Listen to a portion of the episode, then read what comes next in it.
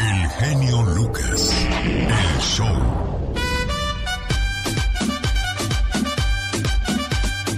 20 de enero del año 2021, toma de posesión de Joe Biden hoy como presidente de los Estados Unidos de Norteamérica. En un día como hoy, pero de 1955, se inventa el microondas y comienza a llegar al hogar la manera más fácil de calentar la comida o lo que más le guste, un tecito, un cafecito, una leche tibiecita, qué sé yo. Así es que en un día como hoy nace el famoso microondas. Además, el sintetizador musical para los que se dedican a hacer música. En un día como hoy en Estados Unidos se crea el sintetizador musical. Y bueno, ya que hablamos de nacimientos, en un día como hoy, pero de 1960, se inventaron los pañales desechables. Y conforme venía pasando el tiempo, bueno, pues se le hacía más fácil la vida a los ricos, porque para que llegara un, horno microondas o los pañales desechables a nuestras casas, los que pues teníamos situaciones económicas complicadas, pues esas cosas tardan en llegar, ¿no, señor Andy Valdés? Tardan mucho, Alex, y bueno, pues eh, ya cuando llegan nos vienen a, pues ahora sí que a facilitar todas las funciones en la casa. En 1960, un ingeniero químico de la empresa Procter Gamble, Victor Mills, compró su idea y desarrolló y comercializó los pañales desechables. Pampers, tal y como los conocemos hoy en día, y Pampers fue la primera marca dada a conocer en todo el planeta. ¿Qué más pasaba en el año de 1960? Ahora lo compartimos con todos ustedes. Ah, no, quiero decirles lo que pasaba primero en 1955, cuando nació el horno microondas. Esta es la época del rock and roll, con artistas como Bill Haley, Little Richard y Elvis Presley.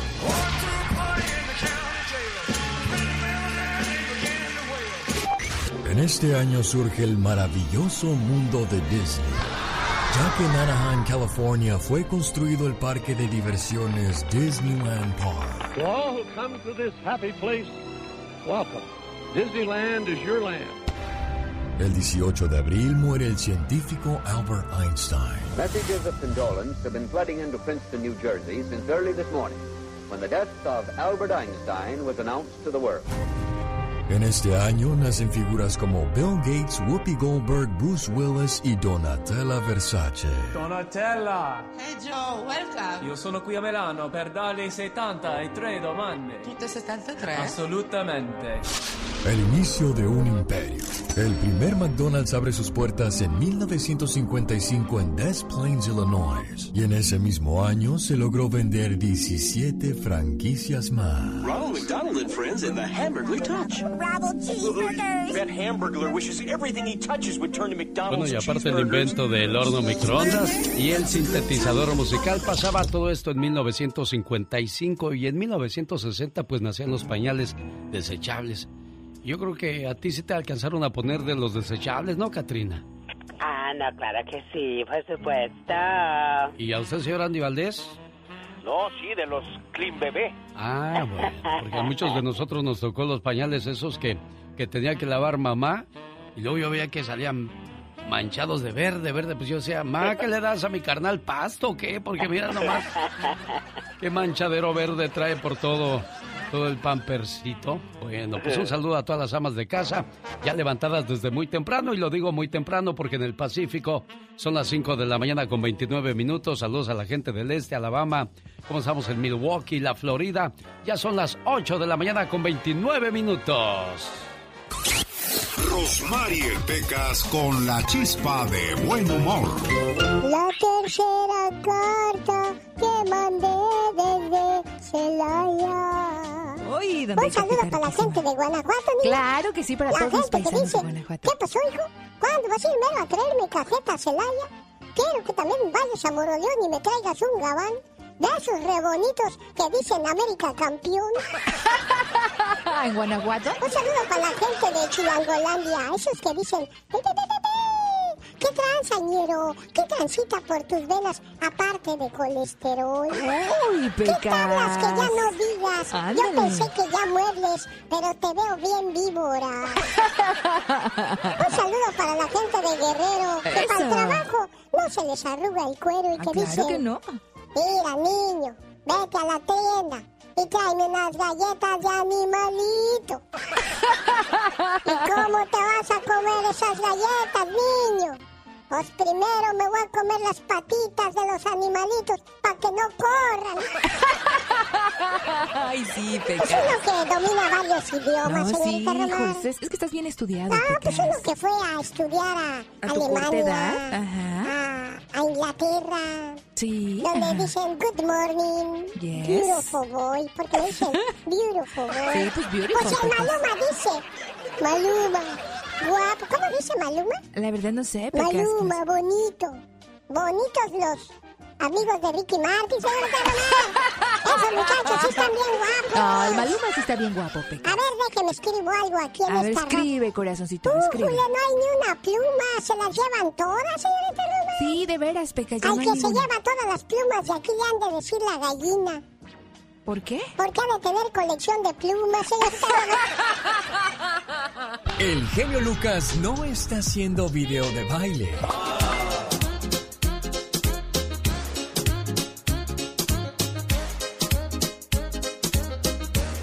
Él está haciendo radio para toda la familia. Omar, Omar, Cierros. En acción. En acción. Un orgullo en el país de Nepal. ¿Sabías que el doctor Sanduk Ruit es un cirujano ocular de Nepal que restauró la visión de un millón de pacientes de forma gratuita? ¿Sabías que un año humano equivale a siete años de un perro? Así que cuando te vas a trabajar por ocho horas para tu perro son como dos días. Ahora sabes por qué te espera tan ansioso y te recibe con tanta emoción. ¿Sabías que el arca de Noé fue reconstruida y abierta al público en Kentucky, Estados Unidos? Y aunque no la creas, las medidas son exactas a las que Dios dio en la Biblia. Más que curioso con Omar Fierros. Oiga, ¿cuánto puede llegar a valer alguna parte de su cuerpo? ¿Sabía que el riñón tiene un valor de 30 mil dólares?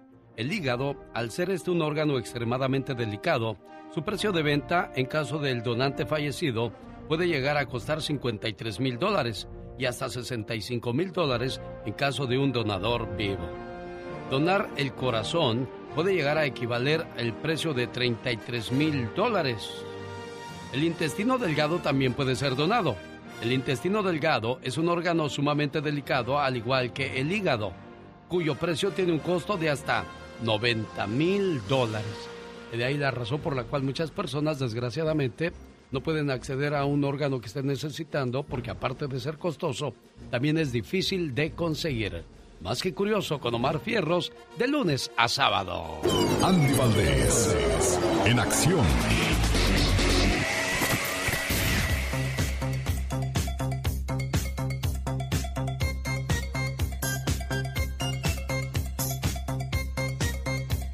Sin ser un gran galán, sin ser un Adonis, sin ser una gran belleza masculina, Alfonso Sayas ha tenido las mejores mujeres de México entre sus manos, señor Andy Valdés. Las mejores, mi Alex. Estamos diciendo que Angélica Chaín, Lina Santos, imagínate nada más, y doña Sacha Montenegro, pues estuvieron en sus brazos de Alfonso Sayas. ¿Y Maribel Al- Guardia qué? Ah, esa fue la última, inclusive fue hasta novia de Alfonso Sayas. Sí, imagínate. por mucho tiempo, imagínense. Entonces yo decía, este cuate no tiene belleza, ahí no cabe duda que verbo mata carita.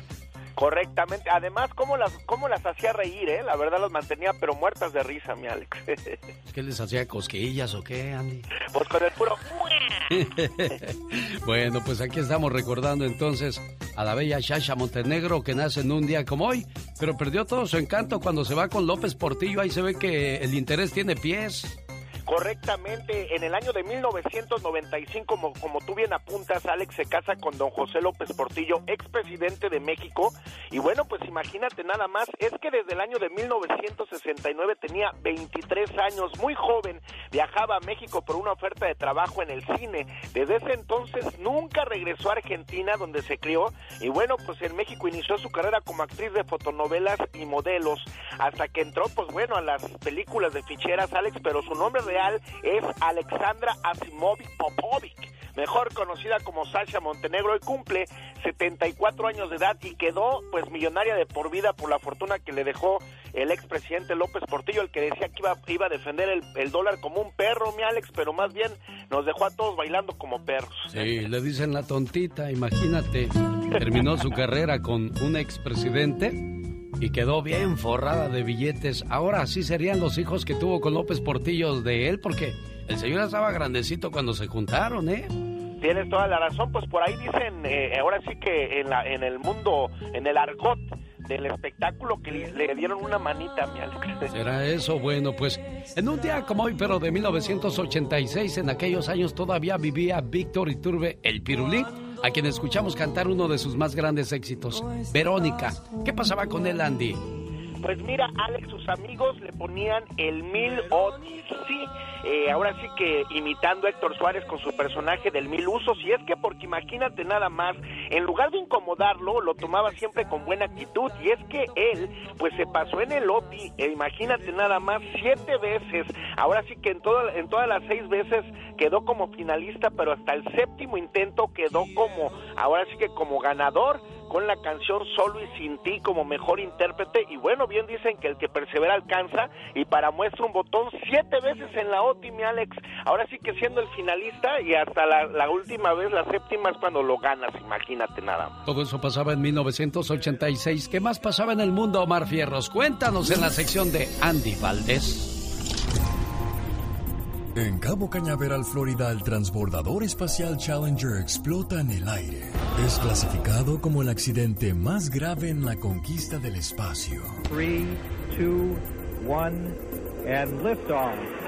Liftoff of the 25th Space Shuttle mission, and it has cleared the tower.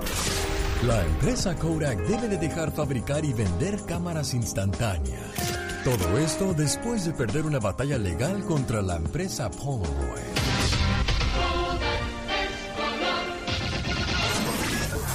15 de enero en los Estados Unidos se inauguran los servicios de televisión por cable, HBO y Cinemax. It's the bad news bears in breaking training. Next on HBO.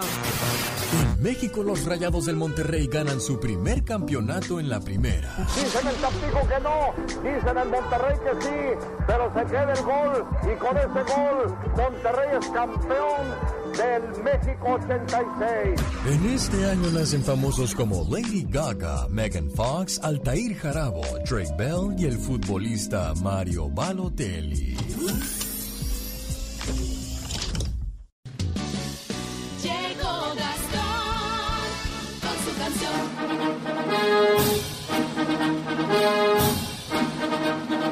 Señoras y señores, habemos presidente en los Estados Unidos. Se va Donald Trump y llega Joe Biden. God bless America. Y sobre todo, las promesas que hizo. La que los hispanos estamos esperando con ansias, esa reforma migratoria. Basado en la toma de posesión, de eso habla el tema de Gastón Mascareñas, usando una canción de Lorenzo de Montecla. ¿Me vas a poner a cantar, Gastón? Bueno, vamos a ver cómo nos sale. Adelante, Gastón. Mi genio y amigos, muy buenos días. Hoy 20 de enero inicia una nueva era en la historia de los Estados Unidos. Esperemos que sea mucho mejor que la que culmina. Ahí viene ya Joe Biden tomando posesión. Después que en noviembre ganó la elección. Mientras que el Donald Trump pues, por fin nos dice adiós. Al menos por un rato se va de vacación. Y ahora, cántele conmigo. Yupita,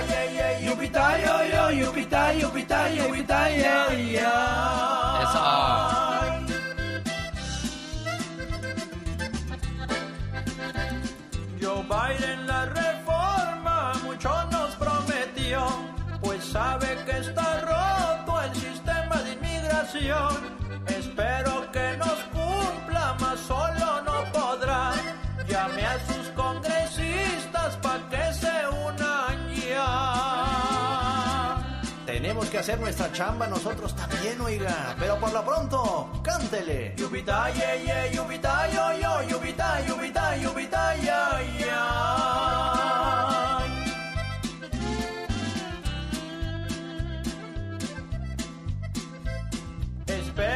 que se acabe esta gran división.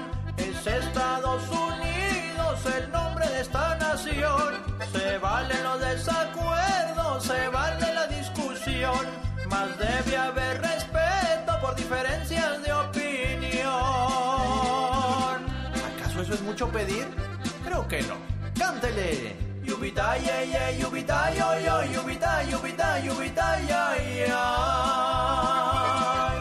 Lo oigo, no lo oigo. Una vez más, échale, échale.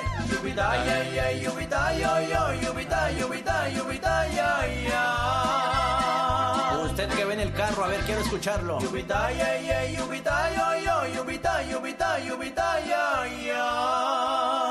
A ver, cántale tú, genio. Eh, Yupita, ye, ye, Yupita. No, mejor la chiflo, gasto.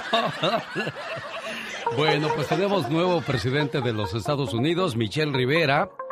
Va a comentarnos lo que esperamos de este nuevo presidente y el trabajo que hizo Donald Trump. Y usted también podrá dar su punto de vista en la próxima hora. Mientras tanto. Jaime Piña, una leyenda en radio presenta. ¡No se vale! Los abusos que pasan en nuestra vida solo con Jaime Piña. ¿Qué espera usted del nuevo presidente, señor Jaime Piña? ¿Perdón? ¿Qué espera usted del nuevo presidente? Estoy viendo cómo se va Donald Trump. se va, se va, se va, se va y... ¿Y se va por la puerta de atrás? Porque es nombrado como el peor presidente de la historia de los Estados Unidos. ¿Tan malo habrá sido? Bueno, eso lo comentamos en la próxima hora. Señoras y señores, ¿sabe qué? ¿Sabe qué? ¡No se vale! No se vale, mi genio, no se vale. No se vale que no acepten a los homosexuales, lesbianas, transgéneros en el ejército. Y no se vale que muchas personas se burlen de estos chicos y chicas que lo único que buscan es defender a su país, el país de las barras y las estrellas. Incluso Incluso de veras, oiga esto, morir, sí, morir por su patria en aras del orgullo americano. Morir como héroes o heroínas en el campo de batalla, defendiendo este país hermoso que les ha dado tanto. Clavados en una palmera de cualquier desierto o torturados por algún musulmán en batalla. No se vale que se burlen con chistes crueles de estos sofisticados y finos muchachos que con el ardor y el fuego interno corriendo por sus venas. Sí, basta de estos chistes sarcásticos. ¿Te imaginas a fulanito armado? ¿O te imaginas a manganito con una barra y balas calibre 50? ¡Ay, qué oso! No, no se vale que se burlen de ellos, que los hagan menos, que marginen y subajen a estos seres humanos que con ansia y valor desean defender con orgullo y valentía al país que los vio nacer o, que los albergó y los alojó como si fueran hijos de esta tierra. Durante el gobierno del señor Donald Trump se les marginó y se les denotó solo por ser homosexuales, lesbianas o transgéneros. Pero ahora, por fin ahora, serán reconocidos. Por fin ahora, el nuevo secretario de la Defensa ha declarado que todos los homosexuales, lesbianas, transgéneros y los que se quieran agregar sean acogidos en el ejército. Porque sabe qué, y quiero que se sepa bien que no pueden ser olvidados, porque sabe que mi genio no se vale.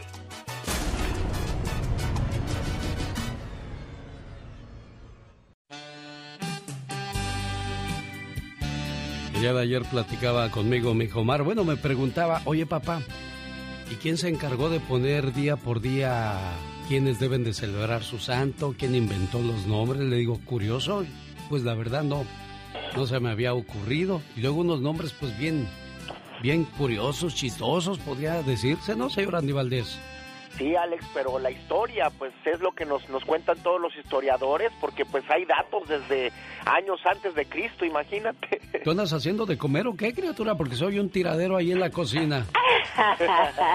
Andas como... Ay, como toda una ama de casa. Andas como delgadina de la sala de a la, la cocina. sala a la cocina, exacto. Bueno, pues también me preguntaba yo, ¿quiénes le pondría valor a los aniversarios de boda? Por ejemplo, el primer año es de papel, Ay, qué lindo. el segundo es de algodón, el tercero de cuero, el cuarto de flores, el quinto de madera, el sexto de hierro, el séptimo de cobre, el octavo de bronce, el noveno de loza y el décimo de estaño. Wow. El onceavo de acero, el doceavo de lino, el treceavo de encaje, el catorceavo de marfil y llegar a los 15 años de casado es celebrar el aniversario de cristal y así nos vamos. Y hay personas, hemos escuchado en este programa, matrimonios que han llegado hasta los 60 años. Sí, qué bendición. Aquí lo peor que puede pasar en una relación matrimonial es de que la rutina te gane o que de repente pienses que ya nadie te puede robar a tu pareja. Un leñador acostumbrado al duro trabajo de derribar árboles terminó casándose con una mujer que era exactamente todo lo contrario. Ella era delicada, suave, capaz de hacer lindos bordados con sus preciosos dedos gentiles. Orgulloso de su esposa, él pasaba todo el tiempo en el bosque, haciendo su trabajo para que nada faltara en su hogar. Vivieron juntos durante muchos años. Tuvieron tres hijos que crecieron, estudiaron, se casaron y se fueron a vivir a lugares muy lejos de ellos, como suele suceder en la mayoría de las ocasiones. La pareja continuaba en la misma cabaña, pero mientras el hombre se sentía cada vez más fuerte por la causa de su trabajo, la mujer empezó a debilitarse. Ya no bordaba más. Perdió el apetito y no hacía sus caminatas diarias y vio desaparecer toda la alegría de su vida. Su estado de salud se agravó de tal manera que ya no se levantaba más de la cama. El marido ya no sabía qué hacer, y una noche cuando una fiebre alta hizo que el rostro de su esposa adquiriera una palidez mortal, él tomó con sus manos fuertes los delicados dedos de su mujer y comenzó a llorar. No me dejes, le dijo sollozando. La mujer tuvo fuerzas para decir en medio de los delirios provocados por la fiebre las siguientes palabras. ¿Pero por qué lloras? Lloro porque te necesito. El brillo de los ojos de la mujer pareció retornar. ¿Y por qué hasta ahora me lo dices? Bueno, es que he estado ocupado siempre en mis labores y me había olvidado de los detalles y de ti. Y se me había olvidado repetirte lo mucho que te quiero. A partir de ese día la mujer recuperó su salud. Volvió a caminar por el bosque y a hacer sus bordados. Su vida había vuelto a tener sentido, porque alguien la necesitaba. Alguien era capaz de recibir la mejor cosa que podía dar ella. Su amor, su amor incondicional y para toda la vida. Esta puede ser la historia de tu vida. Así es que por favor, no te olvides de los detalles.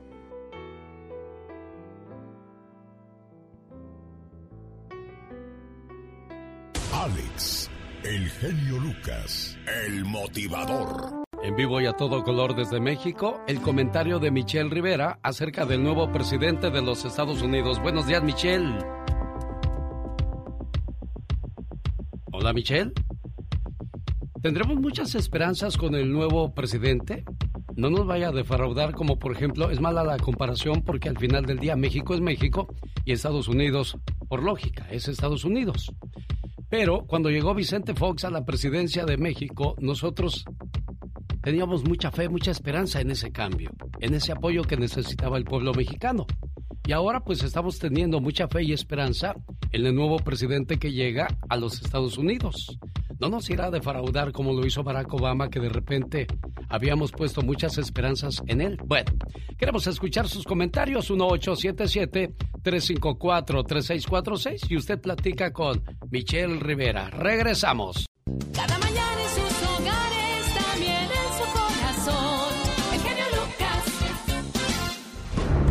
Arnold Schwarzenegger envió un mensaje a Donald Trump y a todos los republicanos. El presidente Trump es un líder fallido. Pasará la historia como el peor presidente de todos los tiempos. Lo bueno es que pronto será tan irrelevante como un viejo tuit. Pero ¿qué vamos a hacer con esos funcionarios electos que han permitido sus mentiras y su traición? Yo les recordaría lo que dijo Teddy Roosevelt. Patriotismo significa apoyar al país, no significa apoyar al presidente. A través de un mensaje en sus redes sociales, Arnold Schwarzenegger envió un mensaje a Donald Trump y a los republicanos. Los cristales rotos el día de la invasión al Capitolio. La turba no solo destrozó las ventanas del Capitolio, ellos rompieron las ideas que dábamos por sentado. No simplemente derribaron las puertas del edificio que acoge la democracia norteamericana. Pisotearon los principios mismos sobre lo que se fundó en este país. Arnold Schwarzenegger terminó su mensaje mandándole su apoyo a Joe Biden como el nuevo presidente electo. Esta es la espada de Conan. Esto es lo que pasa con las espadas. Cuanto más templas una espada, más fuerte se vuelve. Cuanto más la golpeas con un martillo, y luego la calientas en el fuego y la empujas en el agua fría, y luego la golpeas nuevamente y la sumerges en el fuego y en el agua, cuanto más a menudo lo haces, más fuerte se vuelve. Nuestra democracia es como el acero de esta espada. Cuanto más se templa, más fuerte se vuelve. En México y en muchos países les da por copiar cosas de los Estados Unidos. Tradiciones, costumbres. ¿Y por qué las personas que forman parte del gobierno no imitan la manera de gobernar? Para que tenga más oportunidad la gente que vive en su país y no tenga que emigrar a los famosos Estados Unidos. Es el reporte de Michelle Rivera la mañana de este miércoles 20 de enero del año 2021, día histórico, Michelle Rivera. Día histórico, querido Alex, sin duda. Pero mira, también me suena a México eso. Qué fácil es subirse al ring cuando ya ganó el boxeador, ¿no? Y acompañar a partir del triunfo. Y con todo y que, como bien dices, en México, pues si se hicieran bien las cosas desde hace muchos años, pues no habría muchos migrantes y no sería un tema de confrontación entre ambos países, lo que podría representar ahora porque aseguran que entre Andrés Manuel López Obrador y Joe Biden no va a haber tan buena relación. Pero mira, Alex, yo quisiera comentarte algo. Con todo el que se llevó pues la mala racha Trump al asalto al Capitolio, eh, pues con justa razón, no hizo de todo puras cosas malas. Y yo he querido rescatar en esta sección, en mi participación, algunas cosas buenas que sí hizo Donald Trump y que a muchos no les va a parecer que lo diga en este momento. Pero, por ejemplo, es una referencia en acuerdos del mundo. Lo que no pasó en muchos años con otros presidentes, buscar la paz en un sector tan importante como Israel. Además, él lo dijo también ayer, nunca hizo una guerra. Trump es el único presidente en las últimas décadas en que no ha generado una guerra. Y todos sabemos que muchas de las guerras que se generan en otros países, siempre está Estados Unidos inmiscuido y siempre hay un tema detrás. Desde el tema bélico, el tema de la comercialización de armas y hay un beneficio económico. Esto, hay que decirlo, Donald Trump no hay prueba hasta el momento que adjudicarle. Una reforma judicial, Alex, amigas y amigos, esta reforma que se llama el First Step, el acta de primer paso, es una de las mayores reformas penales que fueron aprobadas durante su administración para que eh, las personas que fueron víctimas de delincuencia y tráfico de drogas, así como de delitos menores que están cargados en algunos casos de racismo institucional, eh, tengan un mejor tratamiento, pero además que haya reinserción social. Algo que, por ejemplo, en la administración de Obama, tanto Joe Biden como Obama se encargaron de generar cientos y cientos de prisiones y darle menos oportunidad, sobre todo a las minorías que tienen muchos problemas como latinos y personas afroamericanas, de estar en prisión. Es decir, Donald Trump tiene sus puntos positivos, Alex, aunque no lo quieran ver algunos, y bueno, se van con él también, pues, y obviamente el tema de la mancha migratoria, pero pues también con el asalto al Capitolio, pero claro que hay puntos positivos que rescatar de Donald Trump. ¿Qué opina, ¿Qué opina usted al respecto de lo que acaba de decir Michelle Rivera? ¿Quiere dar su opinión? ¿Quiere comentar con nosotros qué espera del nuevo presidente? Cuando Barack Obama se despide de la presidencia de los Estados Unidos, le da una estocada a los cubanos, cancelando el programa Pies Secos, Pies Mojados. Eso daba derecho a los cubanos que al llegar a la isla, al llegar a Miami, eh, después de haber estado naufragando en el mar por días, semanas, ya podían recibir este apoyo de parte de los Estados Unidos. Ese programa se acabó. Ahora se va Donald Trump y termina eh, nombrando a Cuba como país eh, parte del terrorismo. Esto provoca de que los cubanos no puedan visitar a sus familiares o enviar dinero, o provocándoles un serio problema. Vamos a las líneas telefónicas y queremos escuchar sus puntos de vista. Pero antes vamos a, a escuchar los saludos que quieren mandar algunos de radioescuchas y de esa manera pasar a escuchar sus llamadas y opiniones. El show. Juan, ¿a quién quiere mandar saludos y qué canción quiere escuchar, Juan? A ver, genio, muy buenos días, genio. Buenos días, Juan. Este, quería escuchar la canción de Somos los que somos con los dos de la S para toda mi gente de Pega, Guanajuato y todo Guanajuato y para todos los, los de Michoacán. Somos lo que somos, como no, con todo el gusto del mundo. Roberto Camacho quiere mandar saludos. ¿Para quién, Roberto? Alex, para mi amigo Ismael Rodríguez que va al trabajo, para Félix, para mm, Pancho, el trailero de allá de Kansas y pues para todos los amigos que me conocen, para Elías y que Dios los bendiga a todos, Alex. Jaime está en Las Vegas, Nevada y quiere hacer un comentario referente a la toma de posesión de Joe Biden el día de hoy. Hola Jaime, te escucha Michelle Rivera. Hola Michelle, buenas tardes, buenos buenos días Michelle, buenos días Hola, señor. Jaime. Mira, yo quiero opinar que Donald Trump, como muchos, ha sido el peor presidente de la historia de Estados Unidos.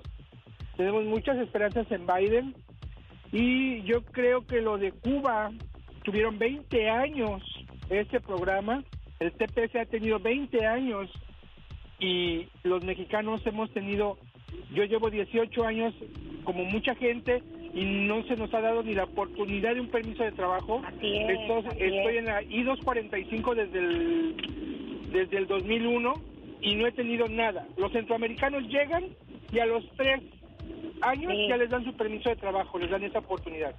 Como si no los tuviéramos nosotros los mismos problemas años, en, en México, años. ¿no? De, de, de violencia, No, que una- por el que le dan asilo.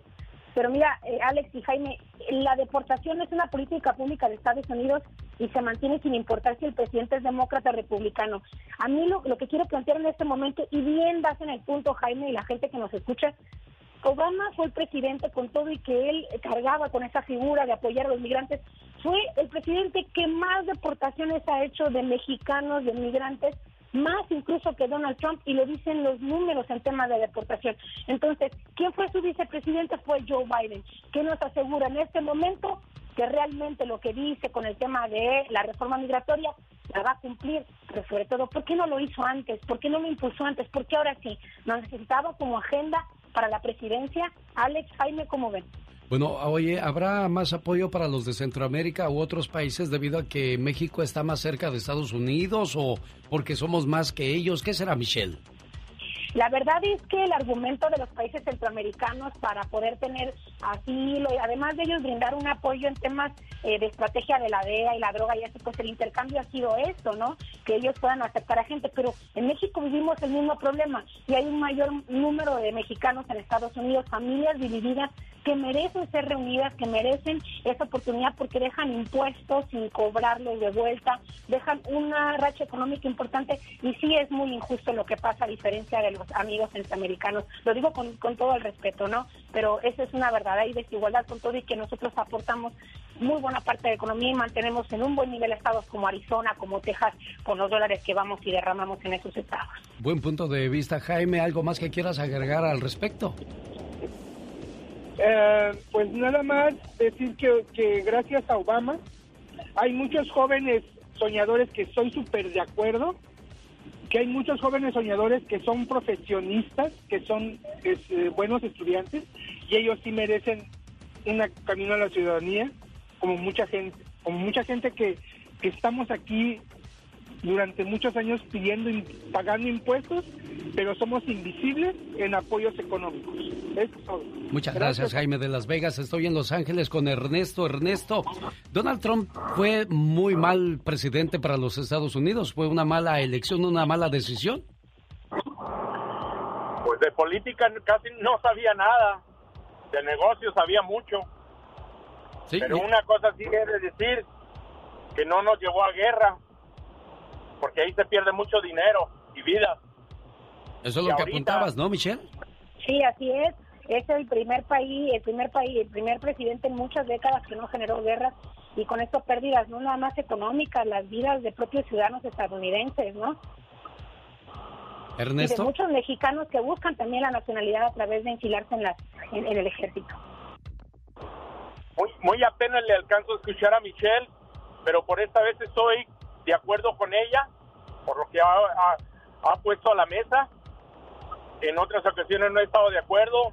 No se puede entrar muy bien a tu línea, pero por esta vez estoy con ella y pues ah, ojalá lo que en verdad este presidente tenemos, vamos a tener ahora, lo que prometió lo cumpla y si no, muchos de nuestros hermanos latinoamericanos, porque yo soy mexicano, pero ojalá y no los deporten. Ahí- gracias. Está ahora de Los Ángeles. Estamos en Oxnard con José, que también quiere dar su punto de vista. Adelante, José. Alex, buenos días, ¿cómo está? Bien, gracias. ¿Cuál es su punto de vista? Fíjese que hoy es uno de los días más felices de, de mi vida porque a pesar de todo lo que está pasando, ah, yo soy ah, demócrata, registrado demócrata ah, por los últimos 27 años de mi vida. Y yo creo que muchas veces tenemos que enfocarnos realmente en general lo que um, hace cada partido y, y- y ser honestos porque en veces criticamos nada más a un solo presidente, un solo mandato y, y la razón que yo soy demócrata es porque creo que ellos están por uno, por la minoría pues. y, y este y realmente hay veces nada más agarramos a uno, como dicen que Obama fue el que deportó más o el Clinton, pero si el Clinton no hubiera cometido lo que cometió al final de salir, hubiera sido el mejor presidente de la historia de Estados Unidos. Y Bueno, aquí hay una cosa, Michelle, este, creo que no es cuestión de partido, es cuestión de, persona, ¿no? Ahí es- está el caso de Ronald Reagan, que era republicano e hizo excelente trabajo para este país, entonces... Sí, definitivamente no, como bien lo dice también el querido Radio Escucha, eh, pueden llevar un mandato muy muy bueno para Estados Unidos, pero al final cometen errores como le pasó también a Donald Trump. Pero vamos quitando un poquito el tema migratorio, porque al final de cuentas, por ejemplo, en el tema económico a Estados Unidos, eh, pues encontró una estabilidad, y lo decía también el Radio Escucha anterior, que poco escuchábamos, pero por ejemplo en el tema del COVID-19 se le pudo criticar a Trump por el tema de cómo manejó la pandemia, pero ese sí fue quien más buscó estímulos económicos para los ciudadanos, cuando algunos demócratas también en la Cámara pues buscaban que se, se, se diera todavía un número más bajo, es decir, tiene sus puntos positivos, pero también como lo menciona él, eh, es verdad, a veces por una situación pues muy fuerte se juzga toda una administración de tantos años que para muchos fue beneficiosa y pues por algo votaron muchos estadounidenses y lo llevaron a la presidencia, así como Obama y también a Biden como vicepresidente y ahora un presidente electo. Donald Trump se va diciendo de que le robaron las elecciones. Bueno, pues todo mundo daba como ganadora a Hillary Clinton y al final del día resultó ganador Donald Trump. Martín de Anaheim, le escucha a Michelle Rivera. No, solamente quería opinar sobre las, lo que dijo, pues, de que las oportunidades sí se las dan a los centroamericanos, la verdad, y a los, a los musulmanes, eso sí, hay muchos, y mexicanos, todos los iraníes, los de Irán, Pakistán, Afganistán, todos llegan con sus papeles y los mexicanos no, lleva tantos años aquí y no puede, no pueden arreglar y ellos llegan bien empapelados. Sí, es muy- muy- sí, incluso a la hora de agarrar una visa es mucho más fácil el proceso para ellos. Daniel de Fresno, le escucha a Michelle Rivera. Hola, ¿qué tal? Buenos días. Buenos días, Daniel. Eh, bueno, pues ahora sí que con todo el tema que están tocando de, de lo de Trump, pues dicen que lo que se ve no se juzga. Y ah, pues ahora sí que en cuestión de este nuevo presidente que va a entrar, pues ah, desgraciadamente y este y todos y los que han pasado siempre han prometido algo ah, en cuestiones de reforma. Siempre, siempre se basan al migrante.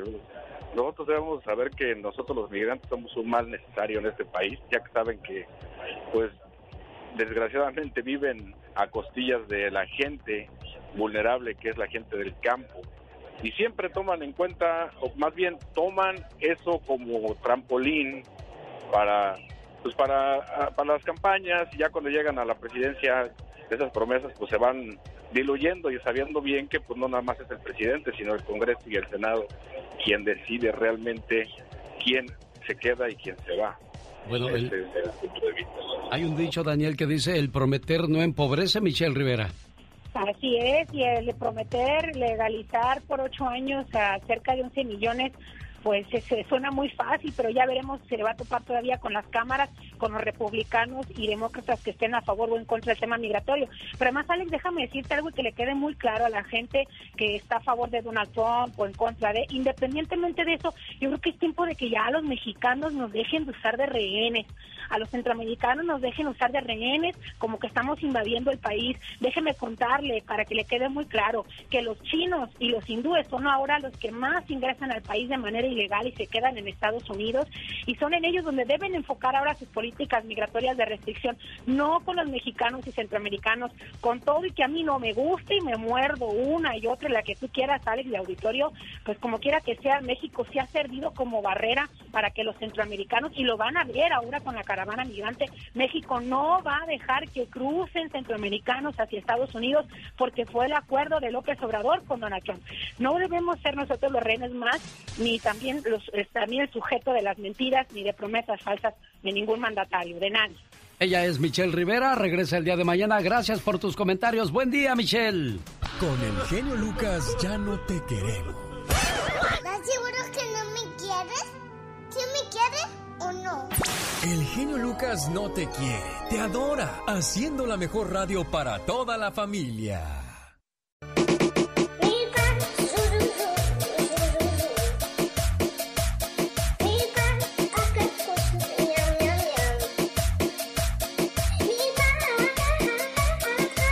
Mucho cuidado con lo que compran en las redes sociales. Ahora en la sección de la chica sexy, le voy a decir cuál es la estafa que están haciendo en las redes eh, sociales cuando le venden un producto para secar la ropa. Oh, se va a ir usted de espaldas. Además, Andy Valdés nos va a contar la historia de una canción.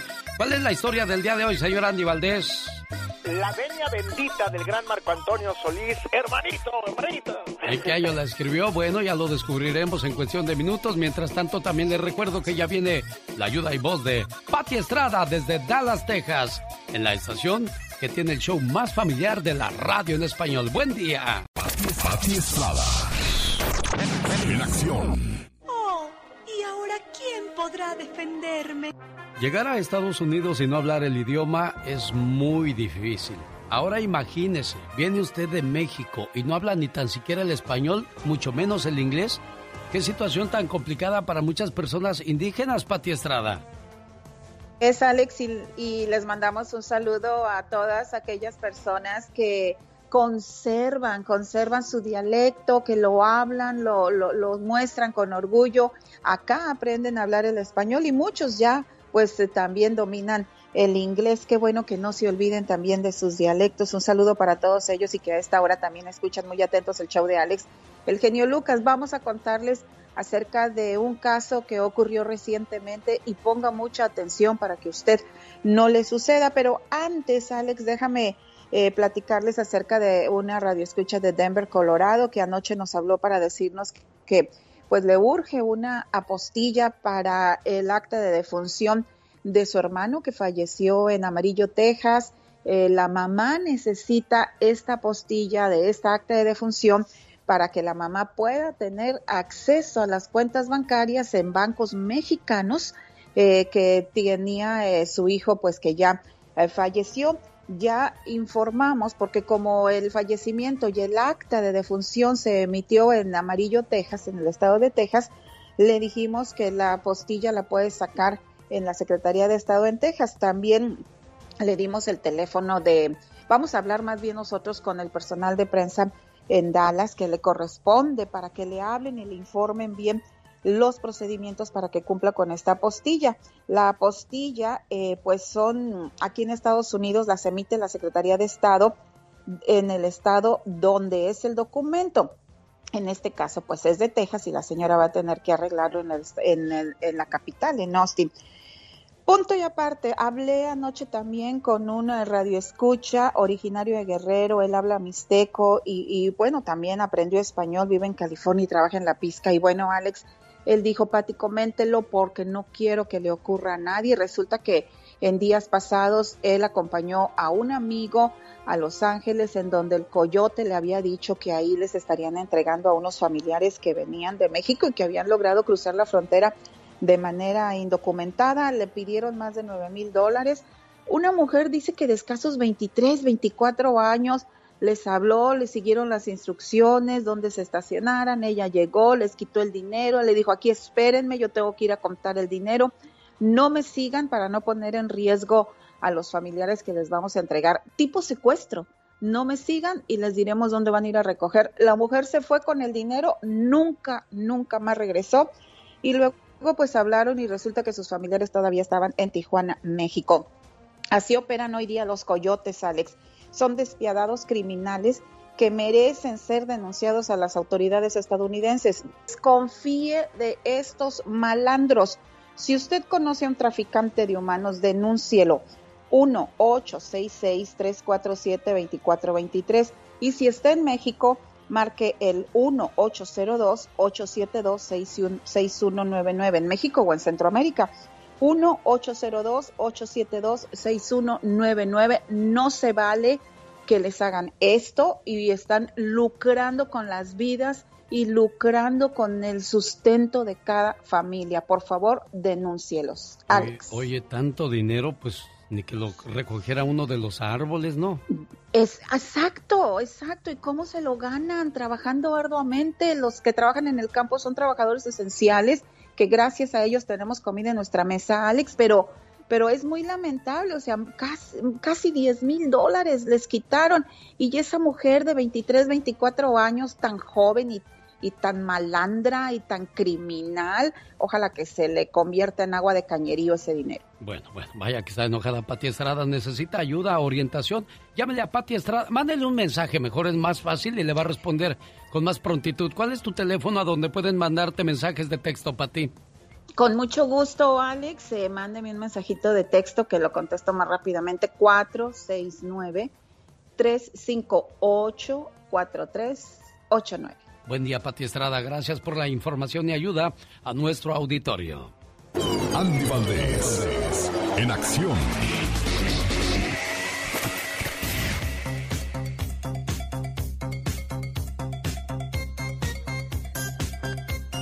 Le faltan horas al día para seguirnos queriendo. Ah, qué frase del maestro Marco Antonio Solís. ¿Y de qué frase es esta canción, señor Andy Valdés? Cuéntenos. Marco Antonio Solís la escribía en el año de 1996. Esta melodía es para aquellas personas que disfrutan del placer de amar y que el destino cruza los caminos para que todo sea como es. Además de estar convencido de estar amando a alguien, esto es lo divino que lo trajo al lado del ser amado. La venia bendita llegó hasta la primera posición del chart de canciones mexicanas regionales en el mes de octubre del año de 1997 y dominó durante 13 semanas consecutivas. Es uno de los temas más exitosos en la historia de la música regional mexicana. Además, es uno de los temas más emblemáticos del compositor Marco Antonio Solís. La Venia Bendita únicamente en YouTube su videoclip oficial cuenta con más de 61 millones de reproducciones y más de 126 mil me gusta. El cantautor comentó que se inspiró muchísimo para escribir esta canción pensando en que existe el amor perfecto. La venia bendita. El genio Lucas. El show. ¿Qué pasó, amigo perfecto de Carolina del Norte? Ya iba usted a mandar sus saludos en estos momentos, pero dijo, no, de seguro va a poner otra canción y luego va a hablar con la Catrina y no me va a atender a mí. No, pues si ya iba con usted, don perfecto, lo que pasa es que primero vino el reporte de Pati Estrada, luego nos contaron la historia de La Venia Bendita. Ah, qué buena canción de Marco Antonio Solís, tu criatura del Señor. Ay, claro que sí, me encanta esa canción. No te olvides, no te olvides que no todo el mundo te va a ayudar cuando se descomponga tu carro. Ah, pero cuando ya sirva, todos van a querer subirse. Así mismo pasa en la vida. Cuando te va mal, nadie trata de ayudarte. Ah, pero cuando te está yendo bien, ¿qué se le ofrece, señor? ¿Qué se le ofrece, señora? Se sabrán amigos. Claro, porque saben que puedes ayudarlos y ese tipo de cuestiones, ¿no? Si te digo. Como decía mi abuela, el mundo es de los vivos porque los muertos ya están en el panteón. Exactamente. ¿Y tú qué? ¿Qué, qué vendes, qué anuncias, qué regalas, qué llevas, qué traes o qué? Mucho, pero mucho amor. Ah, ya estarás Walter Mercado. en el amor y la guerra todo se vale, menos arrastrarse. En la guerra se muere de pie, y en el amor se dice adiós con dignidad. Así pensamos en... En el show del genio Lucas. Un, dos, tres, cuatro.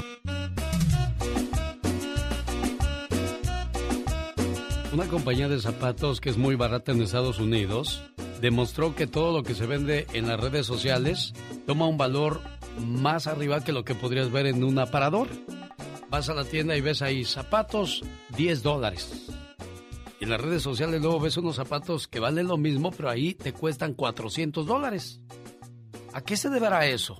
Bueno, de que te trabajan la mente bien y bonito y tú caes redondito. ¿A dónde voy con todo esto? Steven Comisar es un hombre norteamericano que ofrece por medio de las revistas nacionales y en las redes sociales una secadora de ropa con energía solar. Oh my wow. Imagínate una secadora de ropa con energía solar por 49.95. Ay, Dios santo, no lo puedo creer. ¿Tú, di- tú, tú comprarías una? ¿Yo? Sí. Posiblemente. Ni sabes qué es, ¿verdad? ¿No sabes qué es una secadora de ropa con energía solar? Sí, claro que no usa electricidad, ¿verdad? Exactamente. Por 49.95, entonces suena atractiva la idea, ¿verdad? Exacto, fabulosa. Bueno, los compradores se reciben en su casa una cuerda, un lazo o un mecate, como usted le llame, y un par de pinzas para colgar la ropa. Eso es la secadora de ropa con energía solar. my wow. Ahí está uno de tarugo comprando esas cosas. Dios santo, yo me imaginaba de esos que hacían chaca chaca con Ariel. No, pues no te equivocaste, criatura del Señor. Ay, Dios santo. Y así pasa en la vida. A ¿Cómo veces, te deslumbran? sí, exactamente, por eso te digo, te trabajan la mente bien y bonito.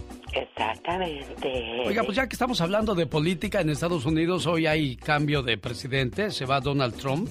Dice, oren para que el gobierno de Biden haga buen trabajo. Y la esposa, Melania Trump, que por cierto, ¿a qué de imágenes han cor- recorrido las redes sociales en los últimos días? De cómo fue el trato entre Melania y Donald. ¿Será que se van a separar cuando termine la... Bueno, ya que terminó la presidencia de Donald Trump? Pero yo no creo, ¿eh? Al contrario, se habla de que hay buenas noticias en la familia Trump. Resulta que la más pequeña, de 23 años, de la familia Trump, se va a casar. Ay, Dios santo, ay, bodorria.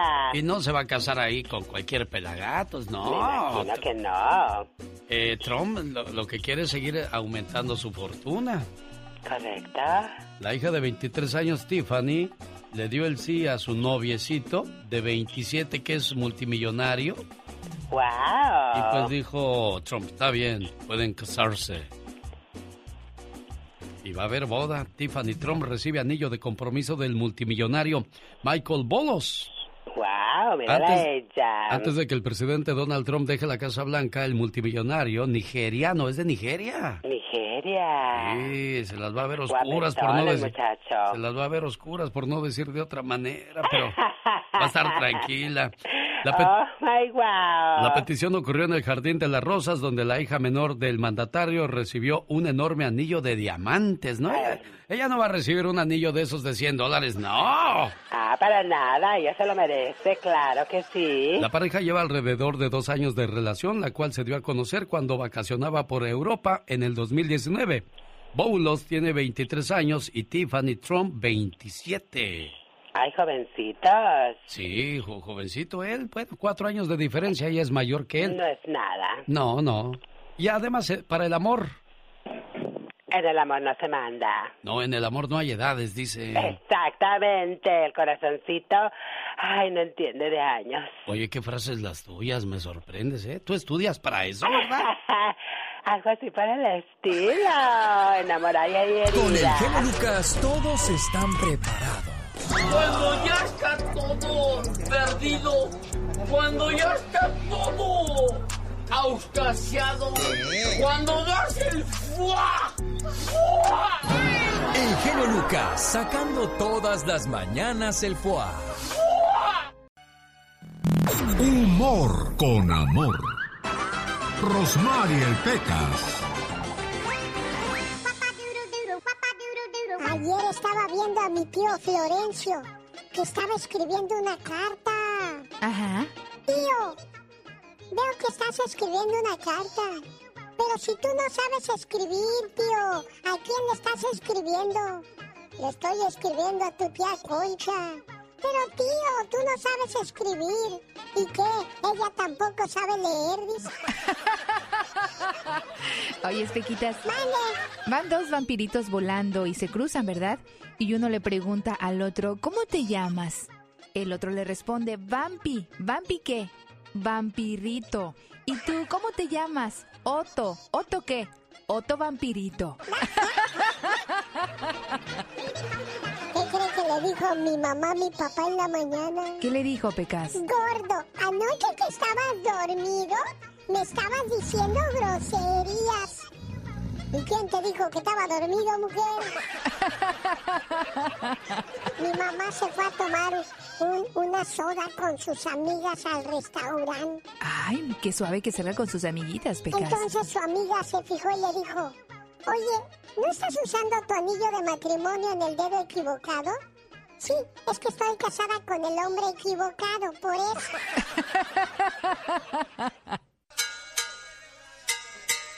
Respetable público, lucharán dos de tres caídas sin límite de tiempo. En esta esquina, el santo y. Circo, maroma y teatro en la política de México. ¿Qué cree? Blue Demon, Tinieblas y Carístico buscan candidatura política en la Ciudad de México. Hasta el ex vocalista de Los Ángeles Azules, que se retiró el año pasado de la agrupación, también le va a entrar a la política. Voy a llamar a alguien que trabaje en la política en México para que nos platique qué se necesita para ser político. ¿Hay que estudiar o nada más con que te conozcan es más que suficiente? Se llama Márgaro Fierros y voy a ver si me contesta allá en el estado de Michoacán.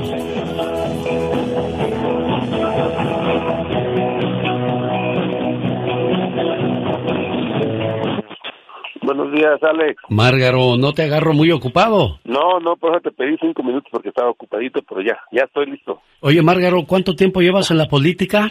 Bueno, no propiamente en la política, tenemos este alrededor de 30 años en el trabajo social, en el tema campesino, que este, nosotros provenimos del campo y desde hace 30 años hemos estado en el tema de la organización campesina, orientando y apoyando a los campesinos, en el tema social, pues, y en el propiamente ya que nos metimos en el, en el tema político, llevaremos aproximadamente unos 20 años más o menos.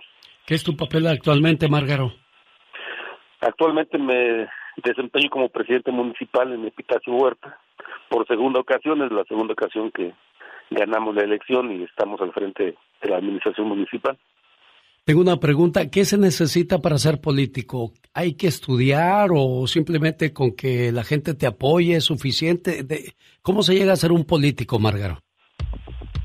Bueno, no hay reglas definidas como tal, pero para andar en la política se necesita tener eh, visión de apoyo social a la gente, tener disposición de apoyar a la gente. O sea, en la política no, no porque seas profesionista vas a ser un buen político. Bueno, todo eso lo traigo a colación porque tres luchadores mexicanos se mostraron listos para el reto. Piensan que pueden ayudar a los habitantes de sus demarcaciones por medio del nuevo partido político que ha surgido llamado SRP, que quiere decir redes sociales progresistas. Vemos a Blue Demon Jr. buscando ser alcalde de la Gustavo Amadero, Tinieblas de, de la delegación Venustiano Carranza y Carístico de la Cuauhtémoc. Ex vocalista de Los Ángeles Azules va por eh, la alcaldía de Ixtapalapa. El músico aseguró con orgullo ser oriundo de Ixtapalapa, por lo que con- conoce las necesidades de su gente y dice que está listo para ayudarlos. Eh, por eso preguntaba yo, entonces no se necesita estudiar y cualquiera puede ser político, Márgaro. Bueno, no necesariamente es eh, ser profesionista, se requiere tener vocación de servicio a tu comunidad, a tu a tus vecinos, a tus eh, donde tú te desarrolles, ¿no? Entonces, este, lógicamente que ser profesionista ayuda porque conoces eh, varias cosas y entiendes varias cosas, pero si alguien tiene vocación de servicio, pues puede desempeñarse en un buen papel. Pero bueno, eso se verá pues cuando ya estás en funciones, cuando efectivamente pues das lo mejor de ti para hacer las cosas bien, ¿no? Oye, Márgaro, tú eres originario del estado de Guerrero, de Corral Falso, para ser más exactos, pero tú ejerces en Michoacán. ¿Por qué en Michoacán y no en Guerrero? Bueno, las condiciones eh, eh, que tuvimos en la vida, pues nos, nos tuvimos que venir a, a Michoacán a estudiar. Tenemos aquí alrededor de 30 años viviendo en Michoacán.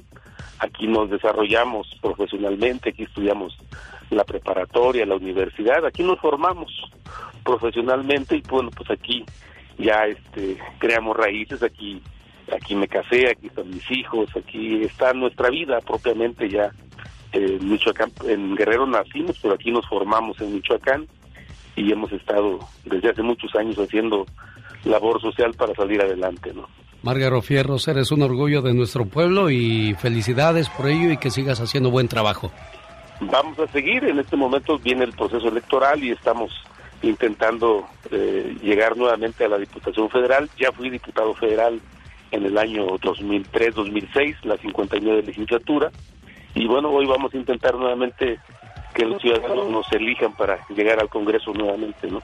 Éxito, porque suerte se les desea a los que no trabajan y tú trabajas mucho. Gracias, Márgaro. Gracias, Alex, ahí estamos. Saludos. Paloma Aguilar, ex escolta de Andrés Manuel López Obrador, se registra para la candidatura de Morena en la gubernatura de San Luis Potosí. Y bueno, ya que hablamos de personajes cercanos a Andrés Manuel López Obrador, Osvaldo Sánchez, exportero de las Chivas y de la América, es tentado por la política y podría ser candidato en las próximas elecciones. Sí, se busca que sea el candidato para la presidencia municipal de Zapopan, Jalisco, bajo el cobijo de Morena, el partido de Andrés Manuel López Obrador. Dicen que el genio Lucas complace de más a la gente de México. A mí me gusta ser así. ¿Y qué tiene? Hola, soy Aralina, aquí escucho a Genio Lucas desde Rosarito. Tiene un show magnífico, espectacular, la verdad, la música excelente. Usted es un locutor no número uno, ni el, ni el mejor, es el único. Gracias a su programa y a su forma de ser, a su forma de hablar. El genio Lucas, haciendo radio para toda la familia. El genio Lucas presenta a la Viva de México en Circo, Maroma y Radio. ¿Qué pasó, Pola? ¿Con quién hablas? Hola. Diva, ahí está un señor que está en la línea que tiene la voz muy bonita. Ay, pues que nos espere, porque acá tengo otro más bonito. ¿Qué pasó, Diva? No, me refiero a la foto que estoy viendo de Colunga. Ah, Malverde, el santo patrón. Telemundo va a producir esta serie de Malverde. Mire, Colunga caracterizado de Malverde, el que ayudaba pues a, a los pobres y que también hacía cosas ilícitas. Dicen que tenía una cicatriz en la ceja izquierda. Todo lo caracterizan muy bien. Mira, ahí está la cicatriz y toda la cosa. Se ve muy bien Colunga. Siento que este va a ser el trancazo del otro año. Dentro de 50 años irán a hacer lo mismo con el Chapo. 50. El Chapo Guzmán, Diva. Pero si ya lo andan haciendo, ¿no? ¿Será, Diva? ¿Usted cree que no? Malverde, el santo patrón, el Robin Hood de los mexicanos. Telemundo la va a transmitir. Es el regreso de Fernando Colunga después de cinco años, amigos, de estar gastando los millones que le dio Televisa. Pues mira, yo creo que va a ser un trancazo para Telemundo. Yo creo también que sí, ¿eh, Diva? La verdad. Porque desgraciadamente hoy día vende más lo... Bueno, Malverdes no es un personaje tan, tan despiadado como de los que se habla hoy día. O Porque sabrá Dios, vamos, vamos a ver, vamos, Vamos a ver la, la historia. exacto. Vamos a esperar. Sí, Diva. Ay, Dios mío de mi vida, el que quiere regresar a Televisa a hacer novelas. Pues claro, como ya se les acabó el dinero, yo creo. Diva. Y andaban muy ellos en, en Hollywoodados. Ay, hasta, acuérdese que hasta se casó con Mickey del Castillo y vivió en Hollywood. Aarón Díaz quiere volver a las novelas. Bueno, me da mucho gusto por Aarón. Es un muchacho muy buen actor, pero yo siento que en un tiempo le hicieron el Fuchi, el Kuno Becker y todos esos a Televisa, cuando Televisa los hizo famosos. Kuno Becker, Kuno Becker, ahorita va a estrenar novela en Televisa con Arturo Peniche y todos estos actores legendarios. Fuego Ardiente. Así se va a llamar la novela. Fuego Ardiente, Fuego Diva? Ardiente y salen así unas llamas. Y, y el protagonista es Kuno Becker, señoras y señores. Y la chamaquita que salía, muchas de mis amigas se van a acordar, en la novela de Ringo. La novia de Ringo en la novela, Mariana Torres, ella va a ser la protagonista. Muy guapo el, el Kuno Becker se ve, pero mira, más trabadito ya no se ve tan ñango. Ya regresa más madurón también, Diva. Guapísimo, guapísimo. Y la lujosa casa de Pedro Infante en Coajimalpa. Él construyó la casa de sus sueños, hasta tenía un cine, un gimnasio, y sabe que llegaba ahí cada gente, y él personalmente eh, iba construyéndola, don Pedro Infante. ¿Cómo no? Y llegaba gente eh, una vez al mes, genio, y le pedían dinero y él les daba. Mire el cine dentro de su casa. No, no, eh, por supuesto, guapísimo y de mucho dinero, de Diva mucho de dinero y arriba en el cine tenía un póster de Jorge Negrete y de Blanca Estela Pavón la chorreada. Oiga, Diva, ¿y sabía usted que fue el primero que comenzó con las mañanitas a la Virgen de Guadalupe? Y, No, y genio. cuando lo hizo por primera vez, lo hizo pues recaudando fondos para la basílica. Ah, sí. Ya ve, pues ese Pedro era, era de buen corazón, era bonachón, Supe Diva. que recaudó fondos para la basílica, más no que era la primera vez que se hacía. Sí. Y otra cosa, Diva, eh, uno de los, pues, pues eh, de lo, del machismo que imperaba en Pedro Infante, que a ninguna sobrina o a ninguna hermana dejaba usar pantalones. Nadie en su familia que fuese mujer podía usar pantalones. Imagínese. Dios santo de mi vida, al rato vengo. ¿Eh? Chicas, pórtense bien. No les vaya a tocar un macho como Pedro Infante y no las deje asomarle ni la nariz. Que se porten bien y si se portan mal. Se les pudre el tamal. No, Ah, que no, la no. inviten, Diva de México. Oiga, le invito a que vayamos a echarnos un clavado a la quebrada de Acapulco y de paso darle una felicitación a Blanca, Blanca Nieves Rodríguez, a la cual le saludo con mucho cariño a nombre de su hija Ingrid desde Santana, California. Papá y mamá, la misma vez para ti, tu mamá Blanca Nieves, Ingrid. Sí, genio. ¿Cuántos años tenías cuando se fue tu papá que los dejó? Como siete años, ¿Y qué pasó? ¿Qué fue de él? Pues se divorciaron, nos dejó. Ya nunca supimos nada de él. ¿Cómo puede celebrar un hombre el Día del Padre si dejó a sus hijos? No, jamás. ¿Verdad? Y, y desde ese momento tu mamá dijo, mis hijos no están solos y a falta de padre tienen mucha madre. Sí, claro. Nos sacó adelante a mí y a mi hermana. ¿Qué quieres decirle hoy a tu mamá en el día de su cumpleaños? Que la amo y que ella ha sido mi luchadora. Ha sido todo para mí. Y que, que Dios me le puede muchos años más de vida. Ingrid, al igual que muchos, saben el valor de una mamá. Ser madre es algo más que sonar narices o cambiar pañales. Es ejercer la vocación sin descanso, siempre con la cantaleta de que se laven los dientes, se acuesten temprano, saquen buenas calificaciones, que no fumen, que tomen leche. Es preocuparse de las vacunas, la limpieza, las orejas, los estudios, las palabrotas, los novios, las novias, sin ofenderse cuando la mandan a callar o le tiran las puertas en las narices. Ser madre es quedarse desvelada, esperando que vuelva la hija de la fiesta, y cuando llega, hacerse la dormida para no molestar. Ser madre es llorar cuando ve a los niños contentos y apretar los dientes y sonreír cuando los ve sufriendo.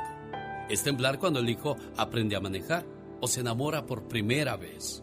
Ser madre es entregar su amor y su tiempo sin esperar que algún día se lo agradezcan. Es decir, que son cosas de la edad cuando la mandan a volar. Ser madre es servir de niñera, maestra, chofer, cocinera, lavandera, médico, policía, confesor, mecánico, sin cobrar sueldo alguno. Pero ¿sabe cuál es el peor defecto que tienen las madres? Es que se mueren antes de que uno alcance a entender por qué están en nuestras vidas y lo dejan a uno desvalido. culpable e irremediablemente huérfano. Pero por suerte, solo tenemos una mamá, porque nadie, absolutamente nadie, aguantaría el dolor de perderla dos veces. Isabel Allende escribió esta bonita historia de lo que significa o es una mamá. Dicen que es difícil ser madre soltera, pero es más difícil ser madre con un hombre que no quiere ser padre. Buenos días, Blancanieves, ¿cómo está usted? Muy bien, gracias a Dios. Sí, estoy muy bien, gracias. ¿Le gustó su homenaje que le hicimos el día de hoy en el programa? Sí, sí, estuvo muy bonito, sí. Gracias, te lo agradezco de todo corazón. Aquí está su hija agradecida. lágrimas. Mami, ¿te gustó la sorpresa? Sí, sí, gracias, Gracias, mi niña, gracias. Sí, madre. Gracias. Él es el radiolocutor que te digo que me gusta escuchar todos los días. Y le pedí de favor que te llamara. Gracias, ¿eh? Sí, al escuchar lo que hizo usted por su familia es lo menos que podemos hacer y que nunca me la descuiden y siempre me la cuiden. Gracias, Dios te bendiga Ingrid por tener una mamá tan luchona y tan hermosa. Y pues ahora que tú también ya eres madre, ya sabes cuánto le debes a ella. Buenos días, felicidades.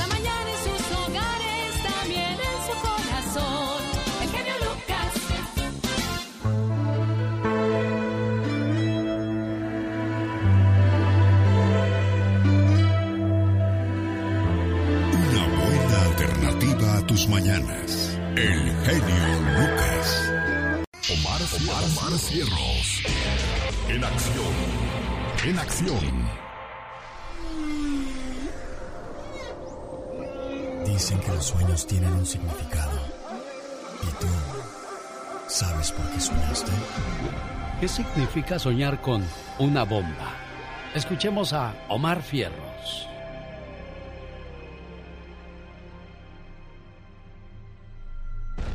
¿Soñaste con una bomba? Por muy feo que sea soñar con una bomba, esto es una señal de prosperidad después de trabajo duro. Incluso es señal de buena salud.